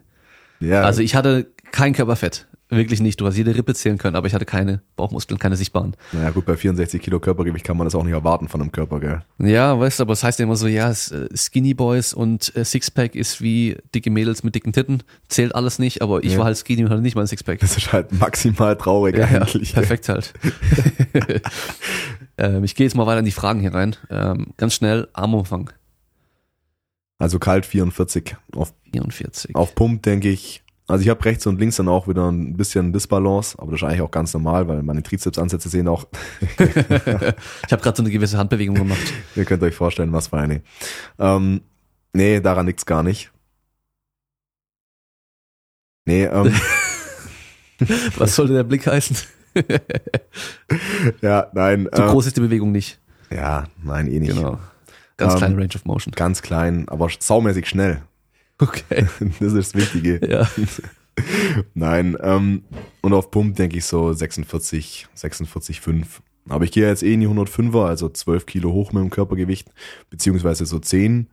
Und dann schaue ich mal, was da noch so drin ist. Welchen zeitlichen Rahmen hast du dir genommen dafür? Schaust du einfach, wie es läuft? Gehst du langsam hoch oder versuchst du so schnell wie möglich auszufüllen? Naja, momentan läuft's ganz schlecht mit dem Zunehmen. Also ich esse halt wirklich, was reingeht, so auch vor und nach dem normalen Mittagessen noch Nutella-Brot und zwischendrin mal noch ein Liter Milch und abends auch mal 4000 Kalorien im Burger King und also alles, was irgendwie geht, so rein. Aber durch meine äh, hohe Aktivität, die ich momentan habe, kann ich halt essen, was ich will und ich werde halt nicht schwerer. Also ich hatte jetzt, glaube ich, am Dienstag 93,8 morgens. Also so leicht war ich die letzten zwölf Wochen nicht, obwohl ich eigentlich Off-Season habe und eigentlich schwerer werden möchte. Aber so als Zeitraum habe ich mir eigentlich ein Jahr gesteckt. Also bis zur nächsten DM würde ich die 105er gern relativ gut ausfüllen. Mal, aber da muss ich jetzt mal mir noch was überlegen, Ja, wie ich da schwerer werden kann. ja, okay. Ja, teilweise beim Zunehmen ist ja auch so, dass du so, dass sich nichts tut auf der Waage. Du bist dann beim Essen, Essen, Essen, auf einmal macht so einen großen Sprung. Bei Und mir auch von da aus so. geht's dann wieder weiter so. Das kann auch gut sein dann. Also ich fresse immer zwei Wochen, dann denke ich, okay, geht gar nichts. Und auf einmal zwei Tage später zwei Kilo mehr drauf. Ja, Also ich weiß auch nicht, was sich der Körper manchmal dabei denkt. wahrscheinlich nix. Nee, absolut nichts. Ja. Sind Zughilfen Cheating? Ja, also bei einem 1AM auf jeden Fall. So, da brauchen wir nicht drüber reden. Ja. Ein 1AM, der zählt halt nicht, wenn man den mit Zugriffen hebt. Ähm, aber im Training nehme ich auch relativ häufig Zugriffen. Also auch wenn ich mir selber sage, dass es Cheating ist, aber das ist mir ja egal. Aber ich habe ja die Regel in dem Fall gemacht. auch wenn ich sie nicht mache. Aber wenn es halt braucht, dann nimmt er sie halt einfach. Ja, da muss man auch so ein bisschen abschätzen können, ob man generell mit dem Griff auch Probleme hat bei Ja. Wettkämpfen. Also ich weiß, ich kann alles heben. Meine Mhm. Riesenpranken, da die Hände gehen einfach nicht auf. Ja, der hat echt große Hände, der Junge. Ja, und ähm, im Training benutze ich jetzt aber eigentlich fast immer, sobald ich halt Wiederholung mache, dann irgendwie Zughilfen, weil ich einfach Mhm. auch keinen Bock hab. so jetzt dann Kreuzgriff zu benutzen und mir die Hände auf Dauer mal so am Arsch zu machen, so Ja. je nachdem, welche Stange man benutzt. Und ähm, ich weiß ja, ich kann's halten. Mhm. Also von daher, und, und man kann ja Zughilfen so oder so benutzen. Also du kannst ja benutzen, dass Ja, du ja. noch ein bisschen greifen musst oder halt einfach komplett reinwickeln und dann Ja. hältst es hältst halt automatisch. Das kann man ja auch wieder ein bisschen unterscheiden. Aber ich würde sagen, für Rudern und so Geschichten auf jeden Fall Cheating. Ja, braucht man halt auch nicht. Also wenn man sein Rudergewicht jetzt am Latzug nicht, nicht mehr mit Händen greifen kann, dann stimmt halt was mit eurer Griffkraft nicht. Ja. So, und ich habe das früher nie gemacht, auch beim Heben nicht. Und ich hatte halt damals in meinem ersten Fitnessstudio halt einfach eine komplett glatte Stange. Also gar kein Nörling. Also wirklich gar nicht. So, und da war dann Kreuzheben, weil Chalk war natürlich auch nicht erlaubt. So, und dann hatte ich gar keine andere Wahl, als mir irgendwann mal Zugriffen fürs Kreuzheben zu holen. Hm. Aber bis dato habe ich es nie gebraucht und auch nie gemacht. Und jetzt nehme ich es ja eigentlich auch nur, wenn mir Yannick mal wieder meint, elf Sätze heben am Sonntag reinschreiben zu müssen. So, und nach vier, fünf Sätzen heben, da tun halt dann irgendwann die Hände dann schon mal weh. Und die Hornhaut wird halt irgendwann auch nicht mehr größer. So, und was hat der Körper für eine Wahl? Dann nehme ich halt Zugriffen. Ja. Saschas Brust ist die prallere. Wie kommt Marc damit klar? Ja, ich sag mal, solange es nur die Brust ist, äh, ist schon okay. ich glaube, äh, dein größeres Problem ist, dass er viel mehr hebt als du, gell? Das ist tatsächlich mit meinem Ego nicht so leicht zu vereinbaren, ja. Also ich muss jetzt mal gucken, ob da irgendwie in den 105 oder noch was geht, dass ich da mal ein bisschen näher rankomme. Ich meine, bis jetzt habe ich halt 312,5 gehoben am Wettkampf, aber ich meine, da sind wir halt immer noch 50 Kilo entfernt. Das ist schon eine, schon eine harte Nummer, ey. Ja, vor allem wird da oben die Luft halt dünn. Ja. Auch wieder kurze Story. Mein Dad, wenn der mich sieht, der denkt halt, wenn ich mich noch ein bisschen mehr anstrengen würde, dann hebe ich halt einfach nochmal 50 Kilo mehr, gell? Der sagt immer, wenn er mit auf den Wettkampf kommt, dann sagt er so, aber wenn ich diesmal mitkomme, so, dann hebst du aber mehr als er. Und ich so, Papa, äh, meinst du nicht, ich würde mehr heben, wenn ich es könnte? Jetzt streng dich halt mal an. Ja, genau. Und der dann so, jetzt streng dich halt mal dieses Mal an und dann hebst halt mehr. Das sieht ja noch super entspannt aus bei dir. Ja, ja, das sieht ja nicht so. Wie soll ich denn mehr heben, wenn ich nicht mehr heben kann? Ja, das ist ja. so. Das ist zwar auch Mindset. Ja, auf jeden Ja, Fall. ja, ja, schon, aber irgendwann ist halt Ende, gell? Ja, Mann. Hast ja diese DM wieder gesehen. ja. So, alles oder nichts und diesmal war es halt nichts. Was war der dritte Versuch? 3,15. Okay. Also Ja. ich, ich denke, wenn ich die vormittags, wenn wir vormittags dran gewesen wären, hätte ich die schon noch irgendwie hochgezogen. Hm. So, weil da muss ich halt auch kaum entwässern, da wiege ich ja nur ein, ein, zwei Kilo zu viel vormittags. Aber abends sechs Kilo. Ich meine, es, diese Flüssigkeit, die sechs Liter, die ich mir da rausgedrückt habe, die kann ich natürlich in äh, eineinhalb Stunden nicht wieder trinken. So. Nee. Also kann ich schon, aber die kommen halt nicht an. Ja. Und dann war es halt eh abends, ich trainiere normal morgens. Das sind jetzt viele Ausreden, aber ich denke, morgens wären die 3,15 schon drin gewesen. Hm. Okay, dann haben wir hier, was ist das größere Achievement? Junioren deutscher Meister oder bei Arco im Video? Boah, also ich muss sagen, Klär mal ganz kurz, wer Akku ist, für die, die es nicht kennen. ja, Akku klärt halt auf. Also Akku hat relativ lang bei sich im Wohnzimmer trainiert. Ich weiß nicht, ob er sich, äh, ob er nur keinen Bock hatte, sich im Fitnessstudio anzumelden oder sonst irgendwas. Auf jeden Fall trainiert er halt bei sich und er meint halt von sich aus, er sei so der allerbeste. Das naturale Optimum. Das, genau, das naturale Optimum. Er hat auch ein bisschen mehr Körperfett. Ein bisschen. Ein bisschen mehr nur. Aber er meint halt, er ist halt Bankdrück äh. So, er glaube ich mal 160 gedrückt oder was. Sowas, ja. Ja, aber er wiegt halt auch glaube ich 130. Ja. Das muss man halt auch mal dazu sagen. Und weil er mit 130 ja nicht mehr als 165 oder so heben kann, äh, drücken kann, kann man ja auch nicht natural 200 drücken, vor allem nicht, wenn man leichter ist. Das Nee. ist so seine Aussage. Absolut keine Chance. Auf jeden Fall würde ich da fast sagen, der größere Erfolg war tatsächlich bei Akku im Video zu landen. So, weil da müssen wir jetzt auch mal ganz neutral drauf blicken. So Junioren Deutsche Meister habe ich halt vor zwei Jahren gemacht. Ja. Und ich habe jetzt weitere zwei Jahre hart trainieren müssen, und auch mal aus einem Powerlifting-Wettkampf einen Bodybuilding-Wettkampf gemacht, um dann auch mal im Video aufzutauchen. Also da habe ich viel, viel tun müssen dafür. Aber beim nächsten Mal mehr anstrengen, weil den Namen hat er nicht genannt. Ja. Also da fehlt noch ein bisschen was. Ja, wir sticheln noch ein bisschen. Ich markiere Ja. noch ein paar Mal öfters Genau. und dann reicht's ihm vielleicht auch irgendwann mal. Aber er will mir halt, Akku ist halt auch jemand, der schenkt einem keine Follower. So, er will einen zwar dissen und irgendwie kommt's dann schon zu einem durch, weil irgendjemand kennt immer irgendjemand, der einen kennt. Ja. so. Und dann äh, kriegt man halt die Bilder weitergeschickt, weil ich habe das Video auch nicht angeschaut anfangs. Okay. Aber, die, aber die meinten dann, hey Marc, äh, du bist in Akkus Video. Und dann schaut man es halt doch mal an. Aber es war eigentlich schon eine große Ehre, weil wir sind direkt hinter Larry Wheels. ja, das ist schon ordentlich dann. Ja, ja, er hat erst gemeint, bei Larry Wheels packen immer, äh, platzen immer wieder mal ein paar eitrige Pickel. Und hat aber auf äh, meinen Rücken gezeigt und meint, ja, da sind aber auch schon, schon ein paar Pickel, die, aber, aber im deutschen BVDK, im deutschen Powerlifting sind ja alle natural, hat er gesagt. Ja, okay. Ja. Ja, Akku weiß es ja. Akku weiß es natürlich auch. Ja, also zu Akku kamen noch einige so Fragen eben zu dem Video und so, aber das reicht jetzt, glaube ich, dazu. Ähm, oh, hier ist so viel, so viel Quatsch gewesen, weil du wahrscheinlich halt auch eben so viel Blödsinn dann oftmals machst und redest, dass da halt eher solche Fragen kommen. Ähm, hier zum Beispiel, wenn man im Training beim Curlen schön die Adern sieht, ruhig paar Sets mehr machen, oder? Ja, viel hilft viel. Ja. Also da kann man halt nicht viel dazu sagen. Ich trainiere zwar selber kaum noch Bizeps, so, also bei mir wächst er jetzt mittlerweile beim Rudern halt auch gut mit, wenn man da entsprechend Gewicht nimmt. Und ich würde sogar so weit gehen, dass man eigentlich gar keine Isolationsübung braucht, wenn man da keinen Spaß dran hat. Wenn man so eine, sag mal, eine einigermaßen gute Genetik hat, dass alles mitwächst. Aber auch Spaß kann man die immer machen. Klar. Ihr kriegt davon jetzt zwar keinen dicken Bizeps, wenn ihr noch äh, acht Sätze Curls hinterher haut, aber sonst nichts macht. Da wächst gar nichts, glaube ich. Aber auch Spaß kann man es immer machen. Und ein guter Pump hat noch niemand geschadet. Macht halt Bock. Ja. Und ähm, wenn ihr dickere Arme Arme haben wollt, dann trainiert sie einfach. Also so Ja. einfach ist es. Ja. Auch wenn äh, Guru XY Powerlifting Coach äh, sagt, Arme trainieren, Curls sind unnötig für Powerlifting, wenn ihr dicke Arme haben wollt und Powerlifting macht, dann macht's doch einfach. Ist doch gerade egal. Ja, oder einfach nochmal fünf Sätze mehr rudern.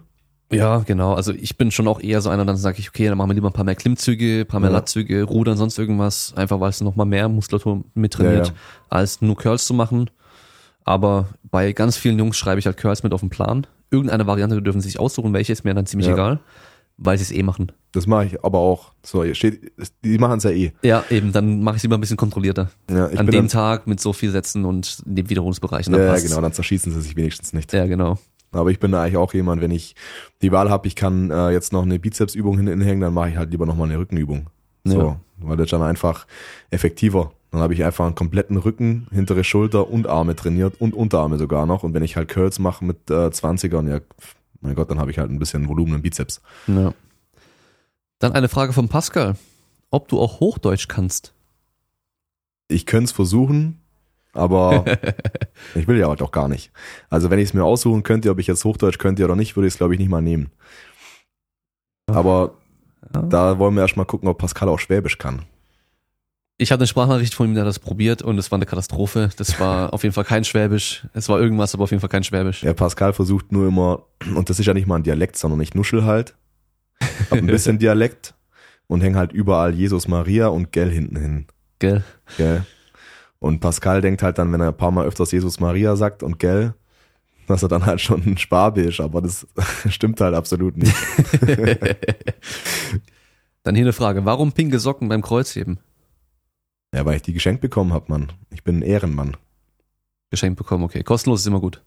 Ja, nee, also ich hatte ja davor meine SPD und dann meinte Irma, Grüße gehen raus, ähm, dass sie mir mal Socken schenkt. Zum Insanity eigentlich letztes Jahr schon. Und dann habe ich gesagt, ja, klar, mach das gern. So, und sie so, egal welche. Ich so, ja, du ziehst alle an, die ich dir schenk. Ich so, klar, logisch. Und dann hat sie mir halt komplett pinke geschenkt, weil sie dachte, ich bin nicht Mann genug, um die halt auch zu tragen. Und ich werde schon jedes Mal bei der Kleiderkontrolle beim BVDK komisch angeschaut, wenn ich die rausziehe. die so, pinke Socken. Ich so, ja klar. Und die dann immer so, ja, wer es tragen kann. Und ich so, ja. Und seitdem ziehe ich die an. Also ich finde die richtig geil. Vor allem bin ich so ziemlich der Einzige, der die anhat, glaube ich. Ich glaube, es gibt niemand, der so, so pinke Socken anhat. Da sticht man noch mal so ein bisschen raus. Ich wüsste nicht mal, wo ich die kaufen könnte. Ja, die sind von Nike und die kriegt man, glaube ich, online. Ach, das sind so Fußballstulpen im Endeffekt. Ja, ich glaube, die sind auf jeden Fall gigantisch lang. Ich könnte die auch noch mal weit, deutlich weiter Ja, dann sind es so Fußballstulpen. Habe ich Ich- auch nämlich. Ich glaube, das sind da, ja, ja, genau. Und ich krempel die dann auch im, innen drin einmal um. Hm, genau, mache ich auch. Ja. Weil sonst sind die halt, sonst sind halt Strapse. Ja. Ich meine, In der Farbe auch nicht schlecht. mit Badeanzug und Strapsen, hm, das muss jetzt nicht unbedingt sein. So, ich schau mal hier weiter. Hier sind so viele Fragen. Ähm, wann kommt die Bodybuilding-Karriere? Das habe ich mir tatsächlich mal aus Spaß überlegt, aber ich denke, das werde ich erst machen, wenn ich finanziell so abgesichert bin, dass es mich in meinem Leben nicht hindert. Hm, So, weil ich sag mal, Powerlifting, auch so eine Wettkampfprep, die kann ich mittlerweile halt einfach nebenher machen. So, ich kann hart körperlich arbeiten. Ich könnte auch zwei Jobs parallel machen oder studieren oder sonst irgendwas, ohne dass mich so eine Wettkampfprep jetzt einfach einschränkt. Ich kann alles essen, was ich will. Ich kann mit Freunden ins Kino gehen. Ich hau mir Popcorn rein. Eigentlich komplett alles. Aber so eine Bodybuilding-Vorbereitung, wo ich dann wirklich richtig niedrig, also die Leute denken ja schon, ich bin niedrig mit dem Körperfett. ja, Aber ich habe halt immer noch 13 Prozent. ja. So, nur weil ich ein Sixpack habe und ein paar Streifen am, am Oberarm oder in der Brust, heißt es halt nicht, dass mein Körperfett niedrig ist. So für einen Durchschnittsmensch schon, aber für mich nicht. So, und ich müsste halt dann auf die Hälfte runter vom Körperfett. Und wenn man dann mal so tief geht, hindert einen das in allem. So, nicht mal nur das Essen und dass man sich von den, von den Freunden abkapselt, sondern Auch die Laune und so ist halt krass. Laune, Leistungsfähigkeit, man kann nicht schlafen, man kann halt eigentlich nicht mehr viel machen und das mache ich eventuell schon mal aus Spaß, einfach mal um, um mal zu schauen, okay, kann ich so richtig, richtig niedrig mit dem Körperfett gehen und es mir mal so richtig zu geben. Aber ich denke, das mache ich nicht vor in drei, vier Jahren, Hm. vielleicht fünf, aber ich denke irgendwann mal schon. Ja, okay, dann passt doch die nächste Frage schon. So die Ziele für die kommenden ein bis drei Jahre. Ähm, jetzt nächste Ziel, nächste Wettkampf wäre ähm, Insanity dieses Jahr im Herbst. Ähm, danach die Deutsche und ich möchte jetzt mich langsam in der 105er etablieren. Also ich habe mir jetzt ein Jahr lang, wie vorhin schon besprochen, Zeit gegeben, quasi so mal Richtung 100, 103 Kilo zu gehen. Die letzten paar Wochen vor dem Wettkampf esse ich dann einfach nochmal mehr, um dann die 105 auch auszufüllen. Aber ich will dann auch nicht immer bei den 105 bleiben, weil wie vorhin schon gesagt, wenn ihr halt Körpergewicht das ganze Jahr habt, also immer 105 und egal wie ihr da trainiert, euer Körper wird es nicht geil finden, parallel Fett ab und Muskeln aufbauen zu müssen. So und deswegen will ich dann, wenn ich nächstes Jahr im März wieder die DM gemacht habe, mache ich halt einfach auch mal wieder eine sechs Wochen Diät und cutte mal wieder 10 Kilo runter. Und dann denke ich, sehe ich auf 95 Kilo halt nochmal deutlich anders aus als jetzt. So, und dann geht's halt wieder nach oben. So, wie jedes Jahr. Okay. Also eigentlich ganz klassisch, wie es die ganzen Leute so auch machen, die ganzen Bodybuilder und so. Ja. Im Winter schön aufbauen und für den Sommer dann halt shredden. Ja, das passt dann ja sogar. Also da bin ich ganz froh, dass die jetzt die Wettkämpfe, äh, die deutschen Meisterschaften beim BVDK ins Frühjahr gelegt haben. Ähm, und nicht mehr im Herbst, weil dann kann man halt einfach im Sommer auch mal ein bisschen lean rumlaufen. Und ich sag mal, sechs bis acht Wochen Diät werden mir da zwar keine Kraftzuwächse geben, aber die werden mich auch nicht so weit einschränken, dass ich dann nächstes Jahr keine Steigerung draufhauen könnte. Ja. Äh, welche Athleten inspirieren dich selber am meisten? Ich muss sagen, da war ich eigentlich schon immer jemand, der sich nicht auf einen einzelnen Athleten spezialisiert hat. So, ich wollte halt immer das Optimum aus mir selber rausholen und ich wollte immer besser sein, als der ich gestern war. So, und das wollte ich damals und das will ich heute auch. Und wenn ich mich jetzt nur an einem anderen Athleten aufhängen würde, jetzt auf Instagram äh, Mr. Deadlift, so, so der hebt halt 400 so, und ich würde nur versuchen, in seine Richtung zu gehen. Dann müsste ich aber auch meine, mein Training umstrukturieren in Richtung von seinem, wenn ich durch ihn inspiriert werde. So, aber ich habe niemanden, den ich so anhimmle, der mich inspiriert. Na, okay. Ähm, Insanity machst du ja mit, hast du ja schon beantwortet eigentlich. Äh, dann Mhm. ist noch die Frage, ob ich auch mitmache. Ich mache auch mit dieses Jahr. Äh, bei mir ist ja so Tradition, sag ich mal, eigentlich Insanity halt jedes Jahr. Da habe ich jedes Ja. Jahr meinen Wettkampf und äh, sonst BVDK starte ich nicht. Ich starte nirgendwo sonst. Ich habe da keinen Bock drauf, äh, mich in irgendeinem Verein anzumelden. Ich habe keinen Bock, Jahresgebühr, Startgebühr und sonst irgendwas zu zahlen. Ja. Ich gehe einfach zum Insanity. Ich weiß, da macht's richtig Bock. Da treffe ich die ganzen Leute wieder, die ich kenne. Ähm, Insanity ist auch sowas wie die FIBO für die Powerlifter und für die ganze Szene, sag ich mal. Das heißt, da treffen sich im Endeffekt alle. Ja. Ja, das kann ich auf jeden Fall bestätigen. Also es macht einfach Bock dort und es ist einfach ein geiles Umfeld und ähm, Und man weiß halt einfach auch, dass einem dann, dass man dann nicht nur zusammenkommt, weil irgendjemand aus euch Geld machen will. ja genau. So, also die Leute sind da nicht nur freundlich zu euch, weil die euch halt irgendeinen scheiß Proteinriegel verkaufen wollen oder einen Whey-Shake oder euch irgendeine äh, Augenfaltencreme hinter die Ohren schmieren wollen, sondern die sind halt freundlich zu euch, wenn sie freundlich sein wollen in der Regel und sonst halt auch nicht. Ja. So, und da gibt's natürlich, kann es natürlich auch sein, dass hinterfotzige Personen da sind. So, die gibt's halt überall. Aber das ist jetzt nicht wie auf einer FIBO, wo halt 80% geheuchelt ist. Ja, klar. Sogar ganz im Gegenteil, die Jungs, die reißen sich eigentlich den Arsch auf, dass man einen geilen Wettkampf bekommt und on top halt jeder so viel wie möglich dann noch bekommen kann als Preise und sonst irgendwas. Ja, Ja, ja, also die Leute vom Insanity, die den veranstalten, sowieso, von denen habe ich jetzt gar nicht gesprochen. Ich meinte eigentlich eher die Leute, die noch so kommen. ja okay. Also die Leute vom Insanity, auf jeden Fall Hammer. Ja. Hier eine Frage, ob du im Kader jetzt bist beim BVDK, weil die Norm hast du ja erreicht. Ja, ich habe auch eine Einladung bekommen, aber ähm, ich hatte letztes Jahr, hätte ich auch die Chance gehabt, ähm, vom, vom Total oder vorletztes Jahr oder so, aber ich habe dann, ich sehe dann gar nicht so den Mehrwert. So, ich, das Einzige, was ich habe, ist, dass ich halt immer meinen Standort angeben muss, wo ich mich aufhalte, wo ich hingehe, wenn ich in Urlaub gehe, was ich mache. Ähm, ich darf eventuell nicht am Insanity starten. Ich sollte mich nicht mit Personen aufhalten, die mal mit Steroiden in Kontakt gekommen sind.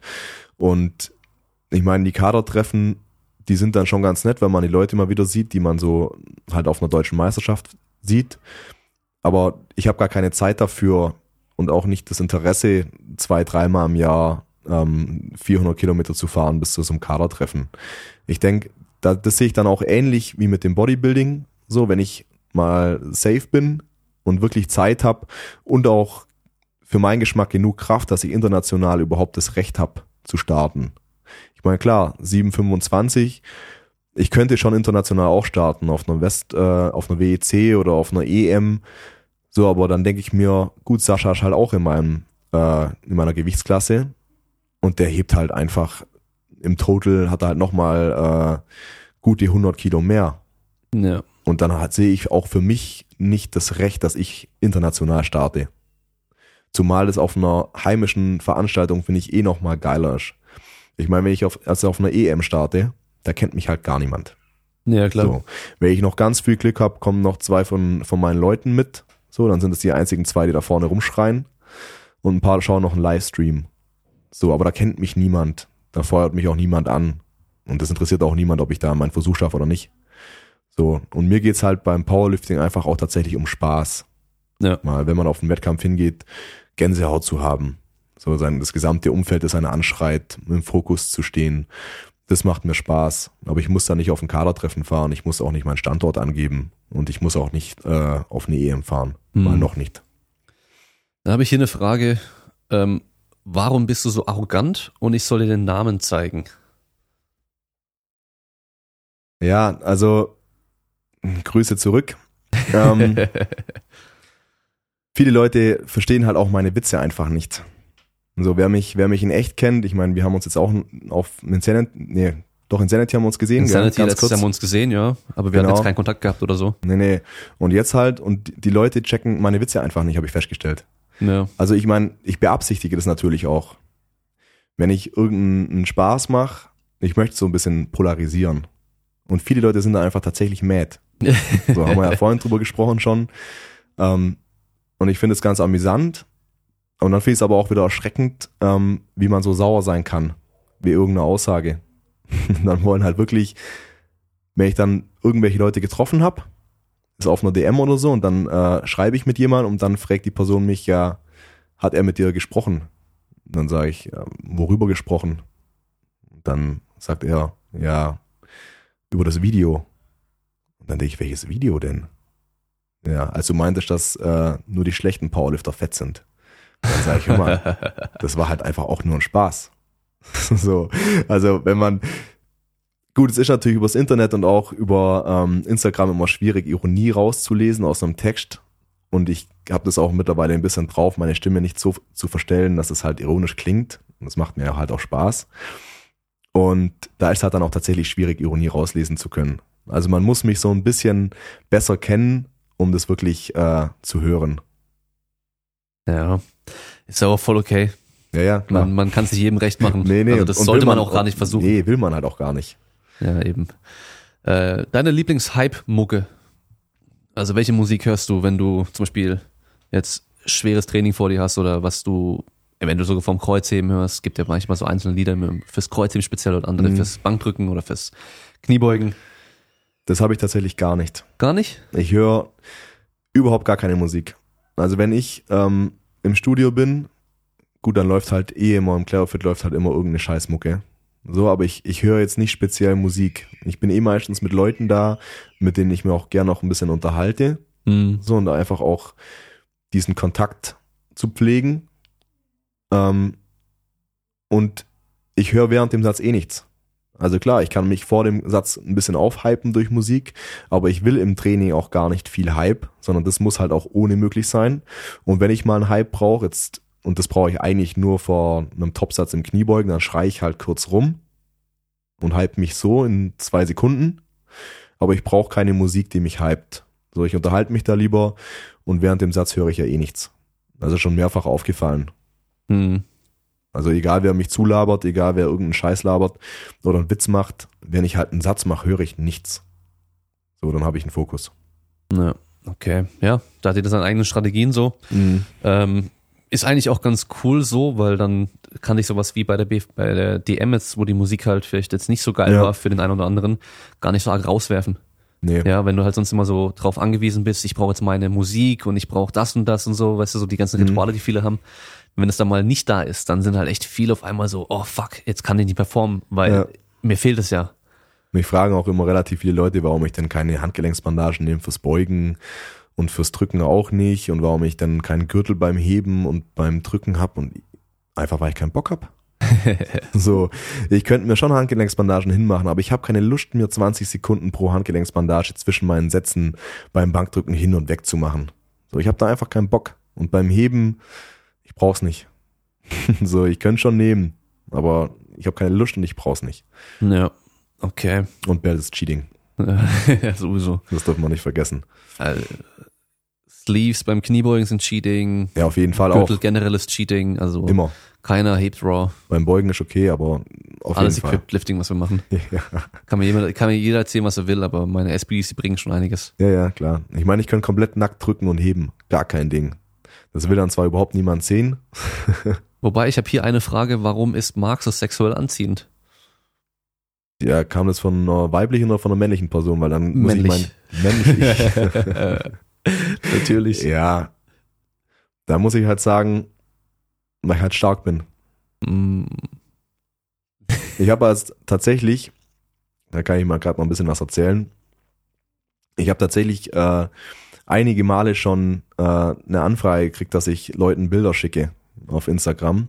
Typen, Ja, ja. Gay for Pay, so Ja, ja, richtig. Also die wollten mir dann halt 200 Euro für, Bild, für ein Bild geben. wie du dein Bizeps einölst oder was für Zeug dann so. Ja, in, in äh, Unterwäsche, sag ich mal. Also Einfach ein so. Okay.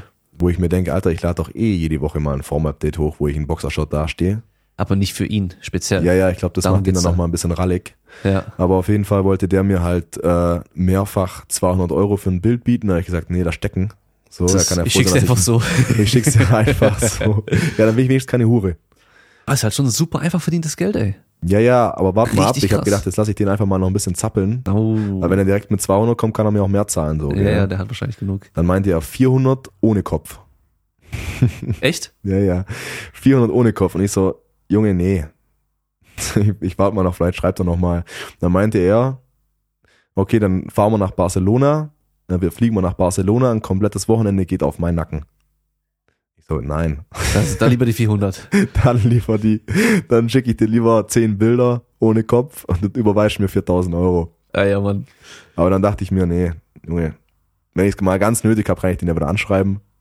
Aber solange ich noch ein Dach über dem Kopf habe und was zu essen krieg. Lass Wobei, du hast ja keine Tattoos und nix und so, dann wäre das nicht so einfach zu erkennen, weißt du? Ja, aber da geht's das mir auch bist. eher um, um die Moral. Ja, ja, ist auch das Prinzip. Nee, also ist natürlich echt krass. Und ähm, es gibt ja die Stories, also in, in, im Bodybuilding-Kreis ist es gar nicht so selten, dass Ja. äh, die das machen. Ähm, ganz viel auch so halt, um sich sich diesen Lifestyle, das ganze Essen und so weiter halt auch bezahlen können, den ganzen Mhm. Stoff bezahlen können und so weiter. Und ähm, Matt Ogus, kennst du den Ja, von ja. YouTube? Klar. Kennst du auch die Story? Der hat da vor, oh, ist ja auch schon einige Jahre jetzt her mal so ein Video rausgebracht, wo er ganz lange darüber erzählt, wie das war. Ähm, der ist da reingerutscht, weil der hat ja, glaube ich, 2006 oder 2007 auf YouTube angefangen mit diesem Fitness-Zeug, wo er halt Ja, einfach ja. nur Bodybuilding-Form-Updates gemacht hat wöchentlich. Und ähm, einfach nur für sich, dann war ja YouTube noch ganz klein. Ja. Und das Krasse war dann, dann hat er irgendwann mal Anfragen bekommen, so, hey, ähm, kannst du mir mal, machst, willst du mir ein Video schicken von dir, wie du post? Ja. Ja, oder halt ein Bild mir schicken oder äh, dann auch sogar so, machen wir mal einen Skype-Call und du posierst für mich und ich zahle dir 60 Dollar dafür, für 10 Minuten. Und er war halt damals noch entweder Highschool oder gerade College. Und er hat es dann halt gemacht, weil das Geld halt so verlockend war. Und er war halt noch so jung und so, ist natürlich super verständlich. Ja. Ja. Und ähm, das ist bei ihm halt so krass geworden, dass er halt mit dem College aufgehört hat, weil er halt dann, bevor er mit YouTube richtig viel Kohle gemacht hat, darüber halt richtig viel Kohle gemacht hat, sich Haus geholt hat, alles drum und dran. Richtig krass. Und ähm, dann wurde es halt aber auch immer extremer. Weil dann war es nämlich dann so, ähm, das Video kam dann auch, also das Erklärungsvideo hat er gemacht, weil halt irgendwann mal so Videoaufnahmen rauskamen, wie er halt äh, so schwulenfeindliche Sachen halt gesagt hat Ja. und so, weil die das halt wollten. Weißt du, also die wollten so. Ja, die fanden es halt geil, dass Genau. er über, über Schwule abbrandet. Nee, die, die wollten, dass für ihn, also der Typ, der das gezahlt hat, der wollte, dass er auf seinen Bizeps spuckt, das einreibt und dann sagst, ja, du kleine Schwuchtel, das hättest du wohl gerne. Ja, so. Ja, ja. Weißt du, einfach, dass er ihn niedermacht, das war für ihn halt geil. Und ähm, das Problem war halt dann irgendwann sind die Videos rausgekommen. Ja, Irgendjemand hat es halt gefunden oder Natürlich. ü- bekommen über Ecken. Auf jeden Ja. Fall, auf einmal war das halt ein Skandal, hat er halt ein Riesenvideo gemacht, wie er das erklärt und so und dann auch, warum er damit damals aufgehört hat, weil es ihm einfach zu krass wurde. Weil halt Mhm. die Leute, die haben halt echt hunderte von Dollars gezahlt für so einen kleinen Clip und so. Also richtig brutal. Hat sich dumm und dämlich verdient damit und ähm, ist natürlich, ich glaube, ich weiß nicht, ob ich das früher nicht auch gemacht hätte. Also in dem Alter so. Ja, ich so meine, damals war es halt auch nicht so offensichtlich, dass man das weiterschickt. Ich meine, hätte er gewusst, dass sie rauskommen, hätte er es wahrscheinlich auch nicht so gemacht. Selbst dann in dem Alter, weiß ich nicht. Weißt du, wenn du Ja. so jung bist und so, dann, dann, dann siehst du halt die Kohle und hast noch gar keine Kohle und so, verdienst doch kein Geld. Ja, es kommt natürlich auch immer drauf an, wo man steht im Leben, gell? Genau, Also wenn ja. man jetzt gar kein Geld hat und unbedingt Geld braucht, so warum nicht? Ja, also das ist schon, also das ist halt super krasse Story irgendwie und Mhm. äh, faszinierend finde ich auch einfach so. Das ist echt strange. Ähm, hier hat doch jemand gefragt, warum du nicht mehr auf Social Media machst, also YouTube zum Beispiel. Ja, ich bin zum einen so ein, ich kann nicht mit Technik. Ja, okay.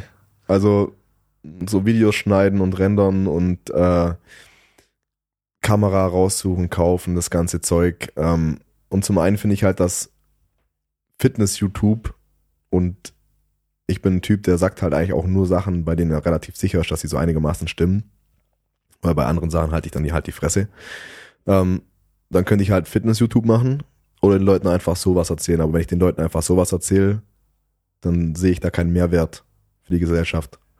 Und wenn ich Fitness-YouTube mache, dann denke ich mir, ja gut, Fitness-YouTube ist halt schon sowas von ausgelutscht eigentlich. Ich meine, wenn man das ein bisschen speziell macht, jetzt Richtung Powerlifting, könnte man schon machen. Ähm, Habe ich mir auch schon überlegt, aber momentan einfach nicht äh, so Bock dazu. Ich meine, Instagram macht mir so Spaß, so ich verdiene damit keinen Cent, habe ich eigentlich auch nicht vor. Ich will niemand was verkaufen. Das sagen sie im Übrigen alle, bevor sie euch was verkaufen wollen. Ja, ja. Also ihr könnt euch auch bei mir nie sicher sein. ähm, ja, aber irgendwann eventuell. Ich habe mir auch schon überlegt, ob ich, weil die Frage kommt ja glaube ich auch noch, was ich äh, aktuell beruflich mache. Ja, genau. Und ich habe es vorhin ja schon mal ein bisschen angeschnitten, dass ich gerade ähm, so ein altes Stallgebäude umbaue und da einfach drei Wohneinheiten reinmache. Die haben dann zwei haben 230 Quadratmeter, eine 250, also schon echt große Wohnungen. Das wird dann mehr wie so ein Dreifamilienhaus. Und das mache ich eigentlich nur aus dem Grund, um dann, wenn ich das fertig habe, das ist, wird zwar jetzt viel Arbeit, und das läuft natürlich auch auf den Kredit, ähm, um dann im Nachhinein mir aussuchen zu können, was ich arbeiten möchte. Also weil ich habe dann ein bisschen Passiveinkommen und das geht halt, also ich verdiene dadurch mehr, als ich durch den Kredit, durchs Tilgen abgeben muss. So ein bisschen Passiveinkommen bleibt liegen und danach, wenn es gut läuft, bin ich eigentlich relativ flexibel. So, ich kann mich irgendwo anstellen lassen für, für einen kleinen Job. Ich könnte auch im Fitnessbereich bleiben, weil da verdient man halt nicht viel. So, oder ich mache mein eigenes Ding und sage, okay, ich will jetzt auch ein bisschen so in Richtung Podcast gehen, ein bisschen YouTube, ähm, ein bisschen eigene Klamottenmarke machen, das ganze Zeug, wenn ich es machen will, aber dann, oder ein eigenes Studio aufmachen, ein kleines, war ich auch immer ein Traum von mir. Aber dann ist es so eine Sache, die ich machen kann, aber nicht machen muss. Und dann muss ich niemand was verkaufen, sondern ich habe die Produkte und wenn die Leute die haben möchten, dann können sie sie holen. Ja. Aber ich muss nicht irgendwie schmierige Werbung machen. Ich muss äh, keine Kontraindikation machen, wenn ich irgendjemand ein Fitness-Abo verkaufen will, sondern ich habe ein Studio, in dem ich gerne trainiere und alle Leute, die auch gerne trainieren, können sich mir anschließen und da auch hinkommen. Weil ich habe auch gar keinen Bock, dass Gisela von nebenan daherkommt und mir jeden Tag die Ohren voll heult, dass sie gar keinen Bock auf Fitnessstudio hat, aber aus dem Vertrag nicht rauskommt. Naja. So hätte ich gar keinen Bock. So, alle, die heute da hinkommen, die sollen sich freuen, dass sie da trainieren können. Die sollen Bock haben und dann ist okay. Aber ich will nicht jemand überreden müssen, mir Geld zu geben. So, und das will ich überhaupt nicht. Ich habe es drei Jahre machen müssen. Ich habe davor Fitnessökonomie studiert und auch während der Ausbildung, dem dualen Studium, habe ich auch schon nicht alle Sachen gemacht, die man mir vorgehalten hat. So, ich hatte, wenn ich keinen Bock hab, Leuten für fünf Euro 30 Gramm äh, Whey Shake zu verkaufen, der dann noch äh, vegan war, also veganes Eiweiß, ohne Milch, ohne irgendwas. Aber wenn ich halt die Preis-Leistung nicht fair finde, dann verkaufe ich das auch nicht, wenn es mein Job ist. Und dann hat mein Chef halt zwei Varianten zur Auswahl. Entweder er schmeißt mich raus oder nimmt es halt hin. Aber ich verkaufe es nicht. Und das habe ich früher nicht gemacht und das werde ich auch heute nicht machen. Und deswegen baue ich jetzt die Wohnungen um, dann habe ich mal eine ganz gute Basis, von der ich dann halt die Sachen machen kann, worauf ich Bock habe. So, und wenn ich eine weitere Immobilie umbauen will, dann mache ich das. Aber ich habe mir jetzt kein Ziel gesteckt, wo ich in fünf Jahren finanziell sein will. Ich will abgesichert sein. Wie viel ist, ist mir scheißegal. Und ich habe auch nicht irgendeinen Job, den ich anvisiere. Ja. Wenn ich ein Fitnessstudio habe, habe ich das. Und wenn ich was anderes mache, mache ich halt was anderes. Und dann bleibt immer noch die Möglichkeit, auf Instagram Leuten zu verkaufen, wie man reich wird durch Immobilien. Ja, ja. Das ist ja gerade ganz in. Eben, das ist ja auch in. Wenn ich dann erstmal finanziell unabhängig bin, kann ich euch auch verkaufen, wieso ich finanziell unabhängig bin. Dadurch werdet ihr zwar nicht finanziell unabhängig, aber ich werde noch unabhängiger. Genau, ja. Dadurch kann ich noch mehr Werbung machen und ihr wisst, ja. wie der Hase läuft. Genau, ja. Ja, gut. Ähm, lass mich mal schauen. Wir haben hier noch also eine Sache, die, glaube ich, ganz interessant ist, weil du da echt aus Erfahrung sprechen kannst. Äh, Probleme mit kaputten Händen aufgrund des Trainings in Kombi mit ganzen Tag Baustelle. Mir geht's genauso und ich habe starke Probleme mit ständig kaputten Händen und Fingern. Ja, also ich muss sagen, meine Hände gehen durchs Training weniger kaputt als äh, durch Baustelle. Ähm, ja, aber da helfen halt auch nur Handschuhe. Ich meine, Handschuhe sind zwar schon schwul, so im Training, aber auf der Baustelle muss man halt dann auch mal ein bisschen Vorsicht geben. So, ich meine, wenn man irgendwie Fliesen von der Wand kratzt und die splittern halt scharfkantig ab und ritzen einem die kompletten Hände auf, das macht halt dann auch keinen Spaß, wenn man dann zwei Wochen lang beim Duschen Schmerzen hat. So, ich meine, ich kann es hinnehmen und wenn ich Handschuhe vergesse, dann mache ich es auch ohne. Aber ansonsten halt ein bisschen vorsichtig. Naja. Und ähm, die zwei Fragen machen wir noch, dann sind wir fertig für heute. Ja. Kann jeder so aussehen wie Mark Traut und die Kraftwerte erreichen? Das wurde ich auch schon öfters gefragt, ob ich denke, dass mein ähm, meine Genetik stark über dem Durchschnitt liegt. Und ich muss sagen, ich denke ehrlich gesagt nicht. Also zum ersten, mein Startpunkt, gut, ich war schon relativ stark, einfach durch meine Vorgeschichte, aber die Vorgeschichte ist ja nichts, was mit meiner Genetik zusammenhängt. So, zum einen mal das. Und zum anderen hat mir die ersten vier Jahre eigentlich niemand gesagt, dass ich eine gute Genetik habe. So, ich bin ins Fitnessstudio gegangen, die Leute haben zu mir gesagt, Junge, du hast keinen Trizeps, du hast keine Schultern, trainierst du überhaupt Beine? Und ich habe damals schon 200 Kilo Kniebeugen gemacht. Da habe ich immer noch die Frage gestellt bekommen, ob ich überhaupt Beine trainiere. Also ich hatte richtig dünne Beine und nicht nur die Waden. Stimme wie bei mir oder was? Ganz katastrophal. Die Leute haben mich, Ui. wenn ich in ein neues Studio gekommen bin und ich habe schon 200 gebeugt gehabt, dann haben die mich so lang verarscht, dass ich keine Kniebeugen mache, bis ich den 150 ohne Warm-up geballert habe. und dann haben sie die Schnauze gehalten. Also ich denke nicht, dass meine Genetik stark über dem Durchschnitt liegt, sondern es einfach tatsächlich sechseinhalb Jahre kontinuierliches Training sind. Weil alle Leute, die ich so überholt habe, die haben halt einfach irgendwann aufgehört, richtig zu trainieren. So, ich kenne niemanden bei mir im Umfeld, der über den gleichen Zeitraum kontinuierlich versucht hat, besser zu werden in dem, was er macht. Sondern die haben dann irgendwann mal was erreicht, was sie haben wollten und haben dann einfach die Sachen gut sein lassen. Also einfach weniger trainiert, haben sich ablenken lassen, sind immer noch am Saufen. Aber alle Leute, die mir jetzt halt sagen, okay, du hast so eine gute Genetik und das ist nur die Genetik, die haben halt selber nicht so trainiert. Ja. So, und wenn die exakt gleich trainiert hätten, wenn ich irgendjemand in meinem Umfeld hätte, der so trainieren würde und alles andere auch so machen würde, und der sieht immer noch deutlich schlechter aus und ich habe dann halt auch einen Referenzwert von 100 Leuten, ja, dann könnte man schon sagen, okay, wenn ich halt immer noch deutlich besser aussehe als der Durchschnitt von den 100 Leuten, dann habe ich eine gute Genetik oder eine überdurchschnittliche. Aber solange das niemand so macht wie ich, kann man es halt auch nicht sagen. Ja. Und ich meine, ich bin auf jeden Fall froh, wie meine Genetik ist. Ich würde sie nicht anders haben wollen. So klar, ich meine. Noch besser. Noch kleinere Waden wären optimal. so. Dann kannst du nämlich schwerer in einer Gewichtsklasse sein. Dann kann ich schwerer im Oberkörper werden und das sieht halt einfach besser aus. Ähm, also ich bin zufrieden. Ich denke, das ist auf jeden Fall eine gute Genetik. Ich weiß aber nicht, ob es überdurchschnittlich ist. Aber ist mir auch egal. Weil ich weiß, wenn ich jetzt fünf Jahre weiter trainiere, kontinuierlich, dann fragen mich die Leute das noch mehr. Ja. Ja, also sagen wir so, stark werden kann jeder. Ja. Ähm, so stark wie er. Es kommt natürlich auch stark aufs Körpergewicht drauf an, Körpergröße und so weiter. Das mhm. heißt, jemand, der jetzt irgendwie gerade 1,60 ist und ähm, vielleicht halt 60 Kilo wiegt, der wird Schwierigkeiten haben, so ein Kraftniveau zu erreichen. Ja. Aber ähm, ich sag mal so, jeder, egal wie schlecht deine Genetik ist, es gibt ganz, ganz wenige Ausnahmen. Jeder gesunde Mann kann ein sehr beachtliches Kraftniveau erreichen, was weiter dem Durchschnitt liegt, was man im Fitnessstudio so sehen kann. Ja, also ich sag mal, 200 Kilo Kniebeuge sind für einen Beginner erstmal so unerreichbar weit weg. Ja. Aber ich aus dem Standpunkt, wo ich jetzt stehe, mit einer fast 270 Kilo Kniebeuge, sag eigentlich kann jeder Mann, der um die 90 Kilo wiegt, auf jeden Fall 200 Kilo beugen. So, aber das glaubt einem halt niemand. Ja. So, auch ohne irgendwas zu nehmen, 200 Kilo Kniebeuge, da braucht ihr nicht ein einziges Supplement, gar nichts braucht ihr da. Ihr müsst einfach nur mal vier, fünf Jahre trainieren und dann habt ihr auf jeden Fall eine 200 Kilo Kniebeuge. Genau, und ähm, das Optische ist auf jeden Fall stärker durch die Genetik auch irgendwie bedingt, einfach mhm. wie man am Schluss dann auch aussieht. Ähm, es wird schon so sein, dass einige wahrscheinlich auch super stark werden, mhm. aber vielleicht dann trotzdem nicht so krass aussehen oder halt anders einfach aussehen, ja. was dann vielleicht einfach so diesem Idealbild, was wir jetzt aktuell hier haben, einfach nicht ganz entspricht. Ja. ja. Ähm, was man aber auf jeden Fall sagen kann, jeder kann stärker werden und kann besser aussehen ja, als vorher. Also trainieren. Egal was Fall. ihr macht, ihr werdet, wenn ihr kontinuierlich dabei bleibt und versucht euch im Training zu steigern, egal in was, sind es die Wiederholungen, das Gewicht, ist die Satzanzahl. Wenn ihr auch nur ein Parameter verschiebt, werdet ihr auf jeden Fall besser in dem, was ihr macht. Und werde auch besser aussehen. Ja.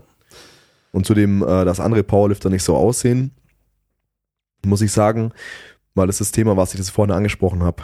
Das, die füllen eine Gewichtsklasse aus, sind dann halt immer bei ihren 95 Kilo Off-Season, Diäten zwei Wochen vor der DM wieder runter auf 93, fressen sich wieder hoch auf 95. Ich meine, gut, die werden dann schon auch stärker. Aber ich kann halt stärker werden und mit Überschuss baue ich dann halt auch noch eine Muskulatur auf. Oder ich werde einfach stärker durch die Verbesserung meiner intra- und intermuskulären Koordination. So, das sind ja zwei Paar Stiefel. Und ich habe halt die letzten sechs Jahre mindestens einmal im Jahr eine kurze Diät gemacht und habe danach einfach wieder drei, vier Kilo aufgebaut. Natürlich nicht nur Muskulatur, aber halt insgesamt einfach im Überschuss gegessen. Ja. So, und dann verändert sich halt euer Körperbild auch. Mhm.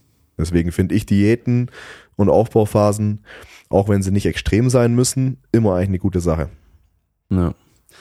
Dann noch eine letzte Frage jetzt noch, ähm, weil es passt nämlich auch zu dem, was du vorher schon mal gesagt hast, wo du gemeint hast, dass du dir am Anfang die Wettkämpfe angeschaut hast und dachtest so, wow, das ist eigentlich nichts für dich und so. Mhm. Ob du schon immer so selbstbewusst warst und wenn nein, was war der Wendepunkt?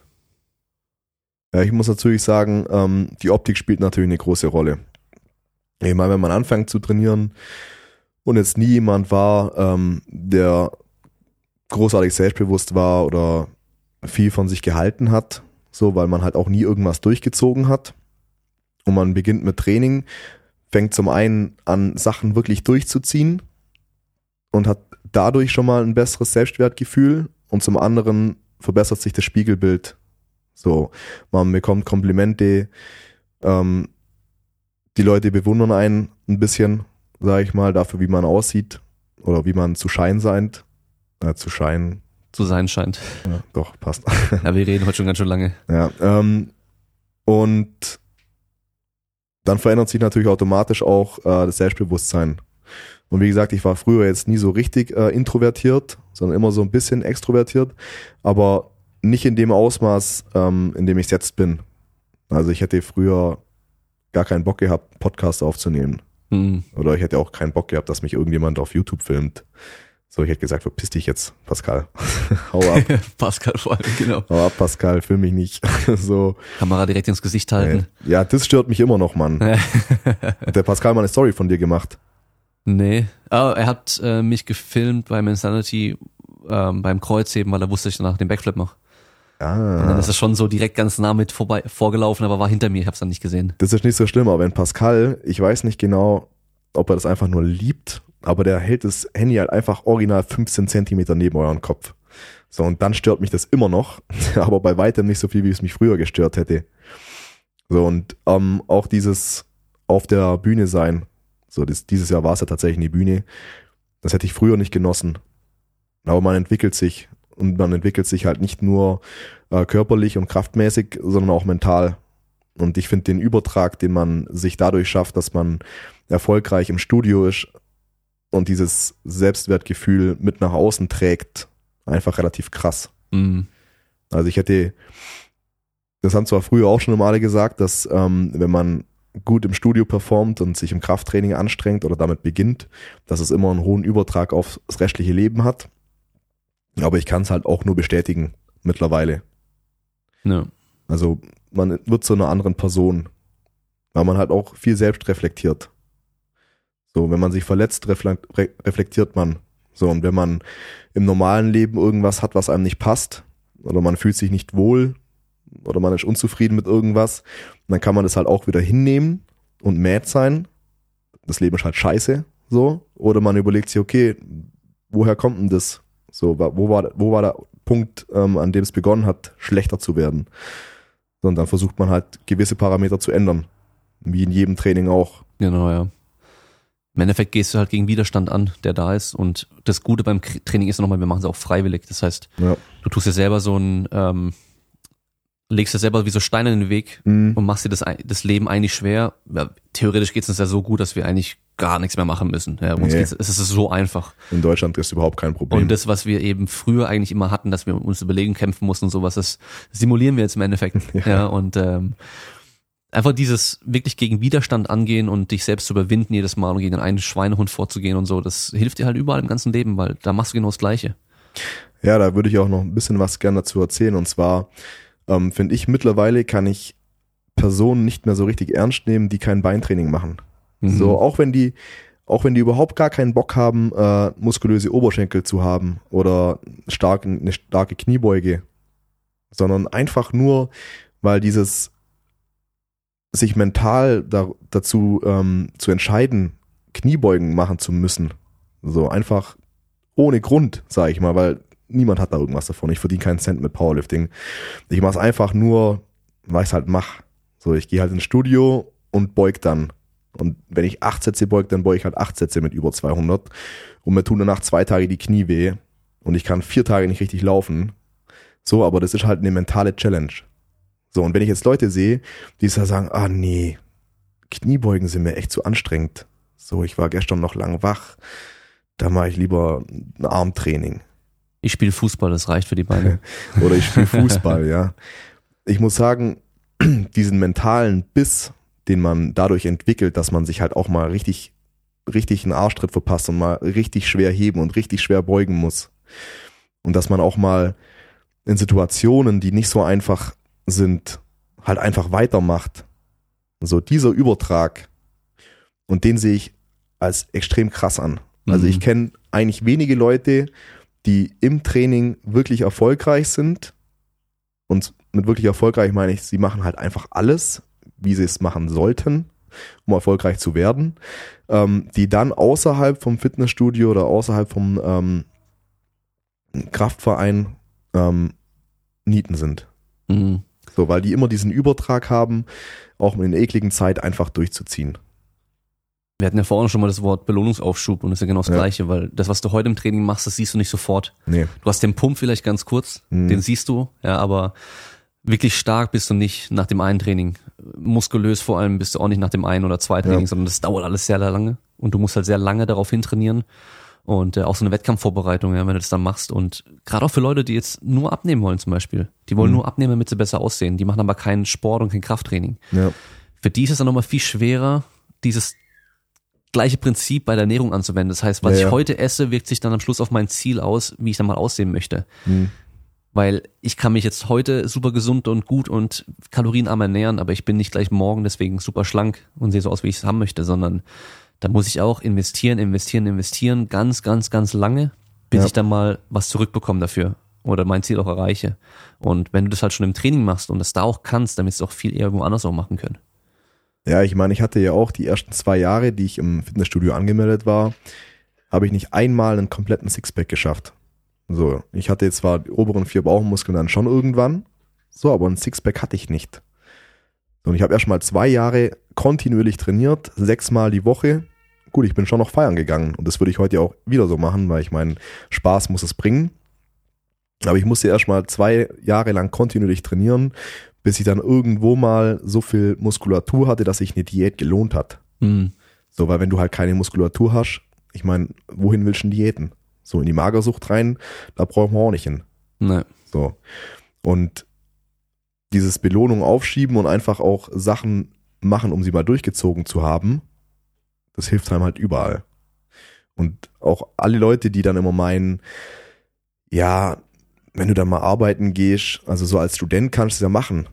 Aber wenn du arbeiten gehst oder, oder Familie hast, wie du zum Beispiel, dann geht das nicht mehr. Und dann denke ich mir einfach nur, halt die Schnauze.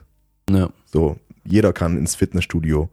Ich habe damals auch mal ein halbes Jahr lang oder sieben Monate sogar hier auch in Stuttgart gearbeitet, in der Südfactoring, im Debitorenmanagement.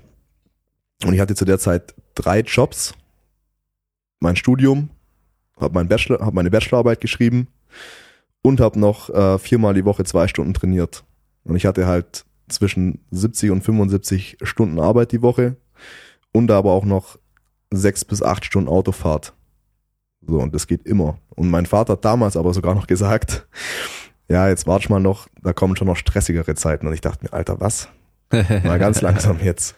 So, ich hatte in den sieben Monaten keine zwei Stunden am Stück Zeit, in denen ich irgendwas machen konnte für mich, außer schlafen. Mhm. So, und wenn man die Zeit, da hätte ich jetzt rückblickend hätte ich am besten einfach nur zweimal die Woche trainiert, dann hätte ich vier Stunden mehr schlafen können. So, aber ich habe halt auch jedes Training außer ein einzelnes komplett durchgezogen, obwohl ich halt auch verletzt war. So, und da ging es mir gar nicht. Und ich habe meine Form nicht halten können. Also weil ich halt nur viereinhalb, fünf Stunden geschlafen habe im Schnitt.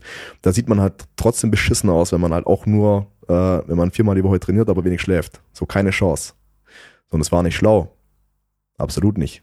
Aber ich habe es halt durchgezogen und ich weiß, in jeder anderen Situation, die kommen wird, vermutlich, also viel schlimmer geht's halt nicht, ähm, kann ich das halt nochmal machen, wenn ich sein, wenn es sein muss. Und das stärkt einen einfach. Ja, auf jeden Fall. Ja, da muss man sich auch einfach so im Klaren sein, was ist einem auch wichtig und äh, was muss ich einfach auch machen. Also Mhm. wirklich, wenn ich halt trainieren möchte oder trainieren sollte, dann ich muss es einfach machen und fertig. Da gibt's Ja. dann keine Ausrede, kein Wenn und Aber. Da muss man sich manchmal selber einfach in den Arsch treten und auch mal gucken, wie viel Zeit tue ich denn unnötig verschwenden am Tag. Ja, Ja, also dann, ah, ich äh, komme nicht auf meinen Schlaf und so, ich muss so früh aufstehen und dann sind sie aber bis um elf dann irgendwie vor der Glotze und Mhm. äh, verschwenden ihre Zeit da und ich meine, seit der Kleine jetzt bei mir da ist, ich habe es dir vorhin gesagt, ich habe dieses, also vor ein paar Tagen zum ersten Mhm. Mal einen Film wieder geschaut ja. und der wird jetzt dann ein Jahr alt, also ich habe einfach keinen einzigen Film mehr geschaut, aber für was auch? ja, man ändert halt seine. Prioritäten. Ja, ich würde dann auch nichts verpassen, wenn ich da jetzt äh, keinen Film schaue. Und ähm, ja, von daher, man kann, man kann sich da alles hindrehen und hinbiegen, wie wir wollen. Jeder Mhm. hat die gleiche Zeit. Es Ja. gibt Leute, die sind so unglaublich produktiv, die managen ihre Zeit nur besser. Die haben die gleiche Zeit. ja, ja, jeder hat die gleiche Zeit. Mhm. So, aber wenn man halt schon eine Dreiviertelstunde sich selber motivieren muss, um überhaupt erstmal ähm, in eine Entscheidungsfindung zu kommen, ob man ins Studio geht oder nicht, ja, einfach aufstehen, einfach auch ohne zu überlegen. So, man macht's halt einfach. Man steht auf, und geht halt einfach ins Training. So egal, ob das 11 Uhr abends ist oder ob das, äh, ob man 5 Uhr, um 5 Uhr morgens aufstehen muss, dass man um Punkt 6 vor der Türe steht im Training. Scheißegal. Einfach, einfach aufstehen, sein, sein Zeug packen und losgehen. Ja, da weiß ich noch nach meinem nach meinem Abi habe ich ähm, für zweieinhalb Monate, glaube ich, im Getränkemarkt gearbeitet. Ja. Und da habe ich dann halt immer so entweder Früh- oder Spätschicht gehabt. Und ich habe da halt damals, da war ich ja ganz am Anfang dabei, so noch richtig krass motiviert. Ja. Habe ich auch kein einziges Training ausfallen lassen. Ähm, da habe ich dann auch sechsmal die Woche trainiert. Und ähm, meine Schultern waren einfach dauerermüdet. Ich habe dann teilweise, wenn ich dann einkaufen war und links und rechts eine Einkaufstüte gehalten habe, ich konnte meine Arme einfach nicht mehr halten, die sind einfach so runtergehangen, weil meine Schultern einfach wirklich so dauerermüdet waren vom Krafttraining und halt auch vom Getränkekistenstapel und Ja. so. Aber egal, auf jeden Fall ähm, Spätschicht ging halt immer bis 21.30 Uhr Hm. und dann bin ich dann, das war dann, da war es dann auch schon dunkel in der Regel, bin ich dann äh, mit dem Fahrrad von dem Dorf dann wieder zu mir ins Dorf gefahren. Ohne Licht an der Schnellstraße entlang, also auch super, super schlau so. Ja. Aber ja, Man macht halt geniale Sachen. Genau, ja, also richtig gut. Ähm, bei dem Wald habe ich nichts gesehen. Ohne Licht. Das kenne Ja. ich aber auch noch, als ich gesagt habe, ich bin je- jeden Tag joggen gegangen, ja, auch im Dunkeln. Ja, ja. Auch wenn ich mal keine Zeit hatte, dann geht man halt abends um 10 und da bin ich halt so oft umgeknickt. Weil zwei, ich habe gar nicht gewusst, wie oft man bei zweieinhalb Kilometer Distanz eigentlich umknicken kann. Ja, Mann. Habe ich auch gemacht. Und zwar, ähm, als ich dann fürs Sportabi zum ersten Mal in meinem Leben joggen war. Weil da war dann, das war der heißeste Sommer seit Ewigkeiten irgendwie. Ja. Und da war es halt tagsüber so gestört heiß, dass ich dann einfach nachts gejoggt bin. Und ähm, das Problem war halt auch dann über die Felder mit ein bisschen Mondlicht, dann ging es auch so. Aber da war der Mais halt so hoch, dass du eh nichts gesehen hast. Und auf einmal, ich habe halt Musik drin gehabt, dass ich mich nicht selber atmen höre. Und auf einmal steht halt ein Hund vor mir, weil halt jemand da nachts mit dem Hund Gassi geht, Ja. weißt du, und der geht halt voll ab und ich bemerke dann erst direkt vor mir so, ey, es war mehrmals, also richtig gestört. Auf jeden Fall ähm, vom Getränkemarkt dann heim und dann musste ich erstmal noch was essen. Mhm. Dann habe ich noch gegessen und dann direkt nach dem Essen konnte ich nicht trainieren und dann bin ich halt in der Regel so um halb zwölf, zwölf in die Garage runter und habe halt bis um ähm, bis um eins oder so noch trainiert. Ja. Ja, und das war aber halt einfach für mich, ich muss trainieren, ich trainiere, ich muss heute Ja, noch trainieren. Und ich habe es halt gemacht, ja, und es war dann noch kein Problem und es geht. Ähm, klar, heutzutage hätte ich mir wahrscheinlich anders geplant und einfach hätte morgens trainiert. Ja, ja. Ja, also richtig Dummkopf so, aber Ja. ähm, in dem Alter schläfst du halt noch ein bisschen länger morgens und so und äh, heutzutage mache ich es anders, da stehe ich eher früh auf und trainiere dann morgens, wenn ich weiß, Ja. sonst geht's halt nicht, aber ja, wo ein Wille ist, ist auch ein Weg und Ja, ja. auch nur so ein Spruch, aber ganz viele Sprüche in der Form haben halt auch irgendwie was Wahres an sich und äh, Ja, alle, die halt da wieder meinen, ja, aber die, ich brauche ja irgendjemand, der mit ins Studio geht. So, das sehe ich auch bei ganz vielen, sogar bei Eltern. So, ja, kannst du mir zeigen, wie man trainiert? Und dann sage ich, ja, kann ich schon. So, aber geh schon immer mit mir. Nein.